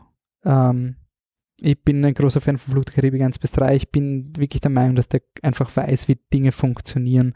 1 bis 3 finde ich auch ich total super. Also den, den, ersten noch am besten und dann geht's werden immer besser, Tipp. in meinen Augen. Echt, findest du? Ich bin der Meinung, dass der Flucht der Karibik 3 der beste ist. Ich finde, der hat extrem tolle Set-Pieces und einen extrem geilen Soundtrack. Ich finde den fast vom dritten, finde ich fast äh, den besten Soundtrack. Ah, wir ja. kommen jetzt in eine Flucht der genau. Karibik-Diskussion, aber der ist der Drehbuchautor ja. und der Film ist abgedreht und der Wolfsmann, also Kyle Chandler, ist wieder dabei. Da sind wir froh. Ja, also, aber ich schätze mal, er wird ein Cameo. Ich glaube, das ist eher so ja. Pseudo. Äh, Alexander Skarsgård ist der Hauptdarsteller, das ist der Festchef von True Blood, der Blonde. Hm. Der Alex, ja. oder wie der heißen. Ähm, und ja, ich weiß eben nicht, dadurch, dass sie in beiden Franchises etabliert haben, dass es sich hier um äh, Ordnungshüter des Öko Ökosystems handelt, äh, weiß ich nicht, inwiefern da jetzt eine logische Geschichte draus kommen könnte. Also, ich, ich glaube einfach ein bisschen, ehrlicherweise, dass ähm, Godzilla wegen seines ähm, vielleicht so ein bisschen kleine Überdosis hatte. Dann hätten sie den vorher Godzilla behalten sollen. Ja, hat eine kleine Überdosis und ist jetzt ein bisschen größenwahnsinnig geworden und muss, muss und, werden, und muss gestoppt werden von Kong, weil der sich, weil, weil Godzilla irgendwie zu viel Energie hat. Hm. Und dann muss der Kong so kommen langweilig. und sagen, komm, Jimmer. Also, ich finde wirklich, das ist ein Film, der, der einfach echt nur existiert wegen dem Titel. Es ist wirklich so ein, hey, Kong versus Godzilla, das ist ja das, was jeder sehen wollte. Und keine Ahnung, wollte das jeder sehen? Wenn ich will das ehrlicherweise wenn du nicht sehen. besiegst, dann kannst du doch Kong besiegen. Sorry, das ist ja nicht mehr in der gleichen Liga. Also als Vormatch hätte ich das akzeptiert. Ja. Also so Warm-Up-Round, Kong versus Godzilla und danach im dritten Teil King Ghidorah versus Godzilla. Also es ist für mich... Ich habe da ehrlicherweise, ich muss ehrlich gestehen, ich habe da überhaupt keinen Bock drauf. Ja. Ich, natürlich gucke ich es mir an und wenn der erste Trailer geil ist, ne, von mir aus geschenkt. Aber ich denke mal echt so, ach man, und dann so kurz danach auch, also. Naja, Best Case haben sie sich einfach nicht abgestimmt und haben wieder einen eigenen ja. Film gemacht. Weil man Kong Skull Island war auch, glaube ich, ein Jahr nach Godzilla oder sowas, oder? Ja. Also die, man, das war ja auch ein Film, der ewig lang schon in Production war. Aber man muss natürlich dazu sagen, dass das äh, in den 70ern gespielt hat. Ja. Also kurz nach Ende des Vietnamkriegs. Mhm. Ähm, dementsprechend war es wurscht. Ja, ich glaube, Warner Brothers versucht einfach verzweifelt ein Cinematic Universe aus dem Boden ja. zu stampfen und es geht einfach nicht. Und es ist auch einfach eigentlich auch nicht notwendig und das haben sie ja bei DC jetzt auch langsam gecheckt, dass es nicht notwendig ist, indem sie jetzt einfach nur noch Einzelfilme produzieren. Ich, ich finde, es funktioniert ja auch es gut. Braucht bei dem, doch nicht immer. Ich finde es auch bei dem, bei diesem Godzilla-Film auch voll okay, weil du hast ähm, die zwei Filme, die unterschiedlich nicht sein könnten, der Gareth Edwards Godzilla und dieser ja. neue Godzilla, sie sind nominal im gleichen Universum, aber ich lege da jetzt nicht das Lineal an und sage das und das. Also soll es halt im Voll. gleichen Universum sein, so wie die alten Filme. Also in einem Film ist sind die Kosmos so, im nächsten Film sind sie plötzlich Stars in der, in der japanischen Bühnenszene, obwohl ja. es im Vorfilm alles urschlimm war. Also man soll sich eher daran gewöhnen, dass es einfach Archetypen sind, die halt in anderen Versionen wieder vorkommen und nicht immer Rechtfertigung holen, warum das jetzt anders ausschaut. Also naja, ist, sie ist, wollen halt diese ähm, Spekulations- und, und ähm, Reddit-Kultur aufrechterhalten künstlich. Ja. Weil desto mehr so Mysterien sie uns irgendwie geben, über die wir spekulieren können, desto länger bleibt das es, im Gespräch. Aber ist es ein Mysterium? Meine, wen kann Nein, ich hooken? Wen komplett. kann ich denn hooken, wenn ich sage, boah, Hot Take, unsere fünf härtesten Theorien für Godzilla versus King Kong, wer klickt denn da Nein. drauf außer wir? Also Nie, na, niemand, so natürlich. Genau, aber ich glaube, das ist nicht, äh, wie die kalkulieren halt. Die probieren es halt so. Mhm. Ich meine, ich muss schon sagen, die Idee von dieser Monarch Operation finde ich cool. Also auch wie sie es in Kong gemacht haben, so ein ähm, dass sie irgendwann mal sagen, die Japaner, da ist auch ein Schiff äh, versenkt worden mhm. und du siehst die Godzilla-Spuren drinnen und so und das passt, aber es ist jetzt nicht, ich muss jetzt nicht Godzilla schauen, um Kong Skull Islands zu verstehen. Nee. Es ist ein nettes Gadget und das, das Monarch quasi das Shield von denen ist, ist eh okay. Also Nee, klar, aber sie, also, und das merkt man dem Film halt an, die wollen da irgendwie zu viel. Aber das Bittere ist halt, wann du diese Fans, Theorien caterst, dann machst du dir so die Flanke auf, weil es ist gleich losgegangen nach dem Godzilla-Trailer, ist der Charles Dance, der Tom Hiddleston in alt. Voll. Und wenn du dann nicht deliverst, dann sind alle wieder angefressen, weil sie andere Erwartungen haben. Ja. Und also es ist einfach so. Habe ich aber auch erst gedacht. Es wäre super cool gewesen. Es wäre voll cool gewesen. gewesen. aber super cool. Ja, aber kann man schon machen. Ja, also warum nicht? Ja. Gibt ihm, ich meine, ich habe ja auch bei Spider-Man jetzt verstanden, warum das Cinematic Universe funktioniert, weil einfach du Karikaturen mehrmals siehst und dadurch den Eindruck entwickelst, dass sie Tiefe haben. Ja. Also es ist einfach, ich habe den Sam Jackson, sein Fades Free schon 20 Mal gesehen und jetzt gilt das irgendwie als Charakter, weil ich schon mehrmals in unterschiedlichen Locations gesehen habe. Also ich glaube, so funktioniert dieses Telenovela genau. Äh, durch, durch Bekanntheit. Okay, das ist schade, dass wir nicht so gehypt sind auf den nächsten Film. Ja. Ist halt so. Warten wir mal, bis, auf, bis der Trailer kommt, dann hat sich das, wahrscheinlich wieder geändert. Ich finde das so lustig, weil im Endeffekt ist das Wichtigste an diesem Film war wirklich nur die Tatsache, dass man endlich wieder über Godzilla reden kann.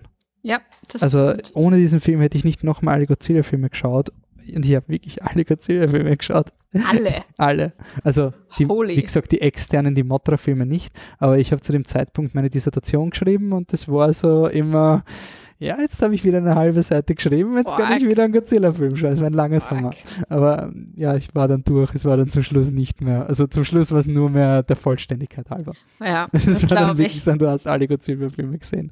Jetzt, jetzt musst du da durch. Aber ja, war, war cool.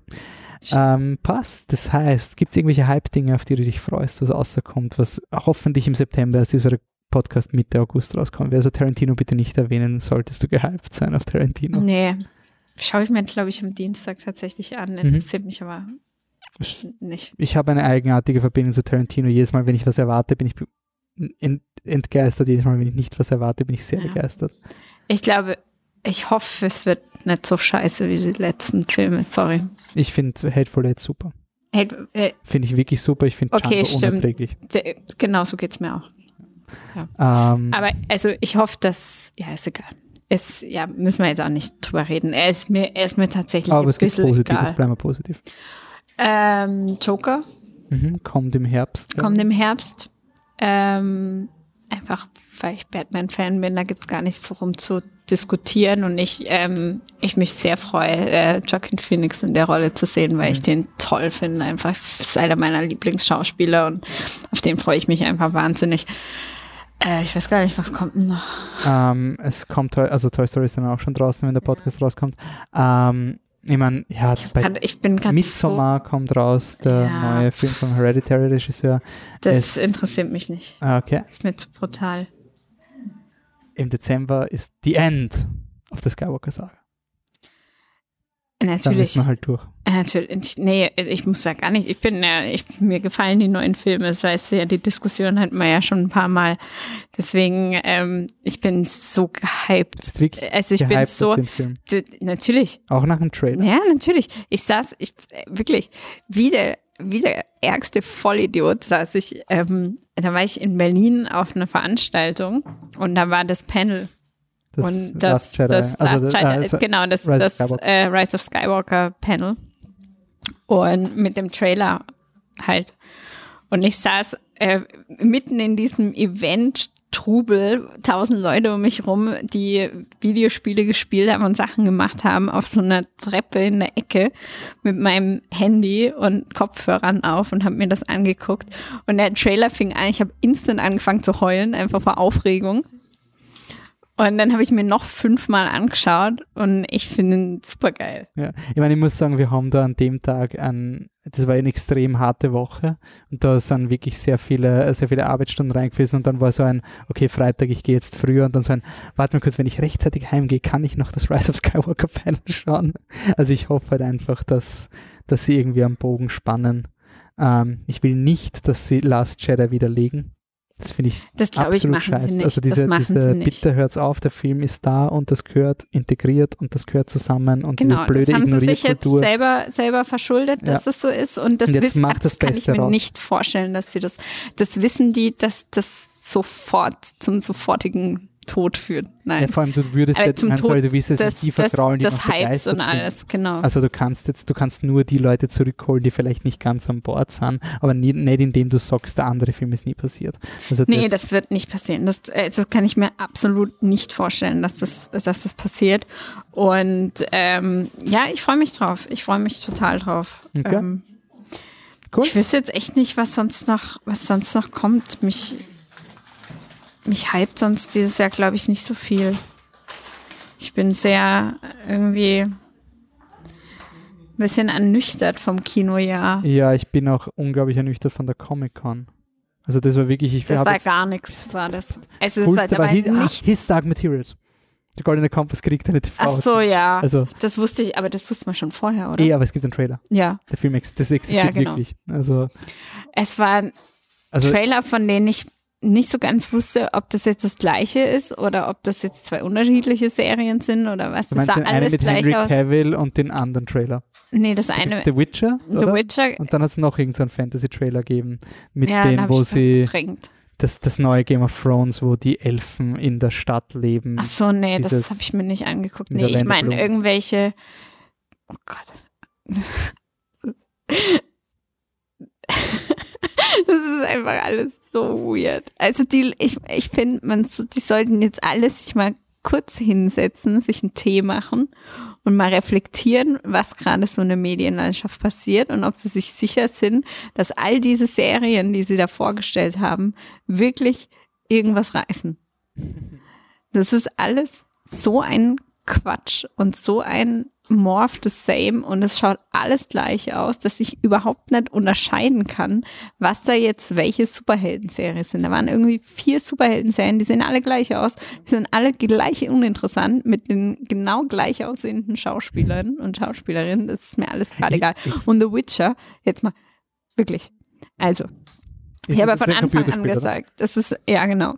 Äh, und ich habe von Anfang an nicht mir vorstellen können, dass Henry Cavill sei es nun der größte Witcher-Fan der Welt und hat es fünfmal durchgespielt. Herzlichen Glückwunsch. Es freut mich, dass ihm das Spiel gefällt. Es ist ein sehr gutes Spiel. Es ist nicht sehr schwierig, das gut zu finden. Es ist wahrscheinlich auch nicht sehr schwierig, Leute zu finden, die den verkörpern und das gut finden. Das ist einfach ein wirklich gutes Spiel. So. Und erst nochmal das am wenigsten Schlimme, an was auch immer ich da gesehen habe. Aber wenn man nicht das Geld hat, um Special Effects zu machen, die über Nullerjahre Doctor Who hinausgehen, dann lasst es doch bitte. Es schaut, also es wird dem, der, den, den drei Spielen, die es inzwischen gibt, ein, nicht mal ansatzweise gerecht. Es schaut unfassbar billig und schäbig aus. Wirklich wie so eine, so eine cheap produzierte BBC-Serie, mhm. die noch okay ist fürs Fernsehen, für Family-Abend irgendwie, aber mehr auch nicht. Mhm.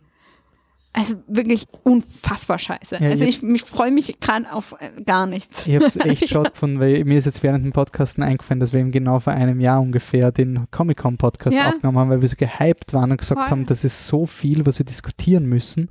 Und diese Comic-Con war wirklich so, ich scroll durch und ich meine, ich bin ja eh kein wirklich, ich bin ja schon ausgeklinkt beim Marvel-Fandom, aber es ist wirklich so ein, wirklich das 70 Serien mit den B-Grade-Helden für Disney Plus. Ich meine, die einzige, Ach, der einzige ja, Grund, warum das existiert, ist diese ganzen Serien, damit sie Content rausschießen für Disney Plus, für ein neues Streaming-Angebot. Ja, ich finde, das im Endeffekt wird der Konsument drauf zahlen, weil dann kannst du genauso viel für Netflix wie für Disney Plus schauen, nur damit du Mandalorian schauen kannst und den anderen Scheiß musst du halt auch mitzahlen und es ist irgendwie, es kommt dir hunderttausendmal billiger, wenn du Blu-rays kaufst.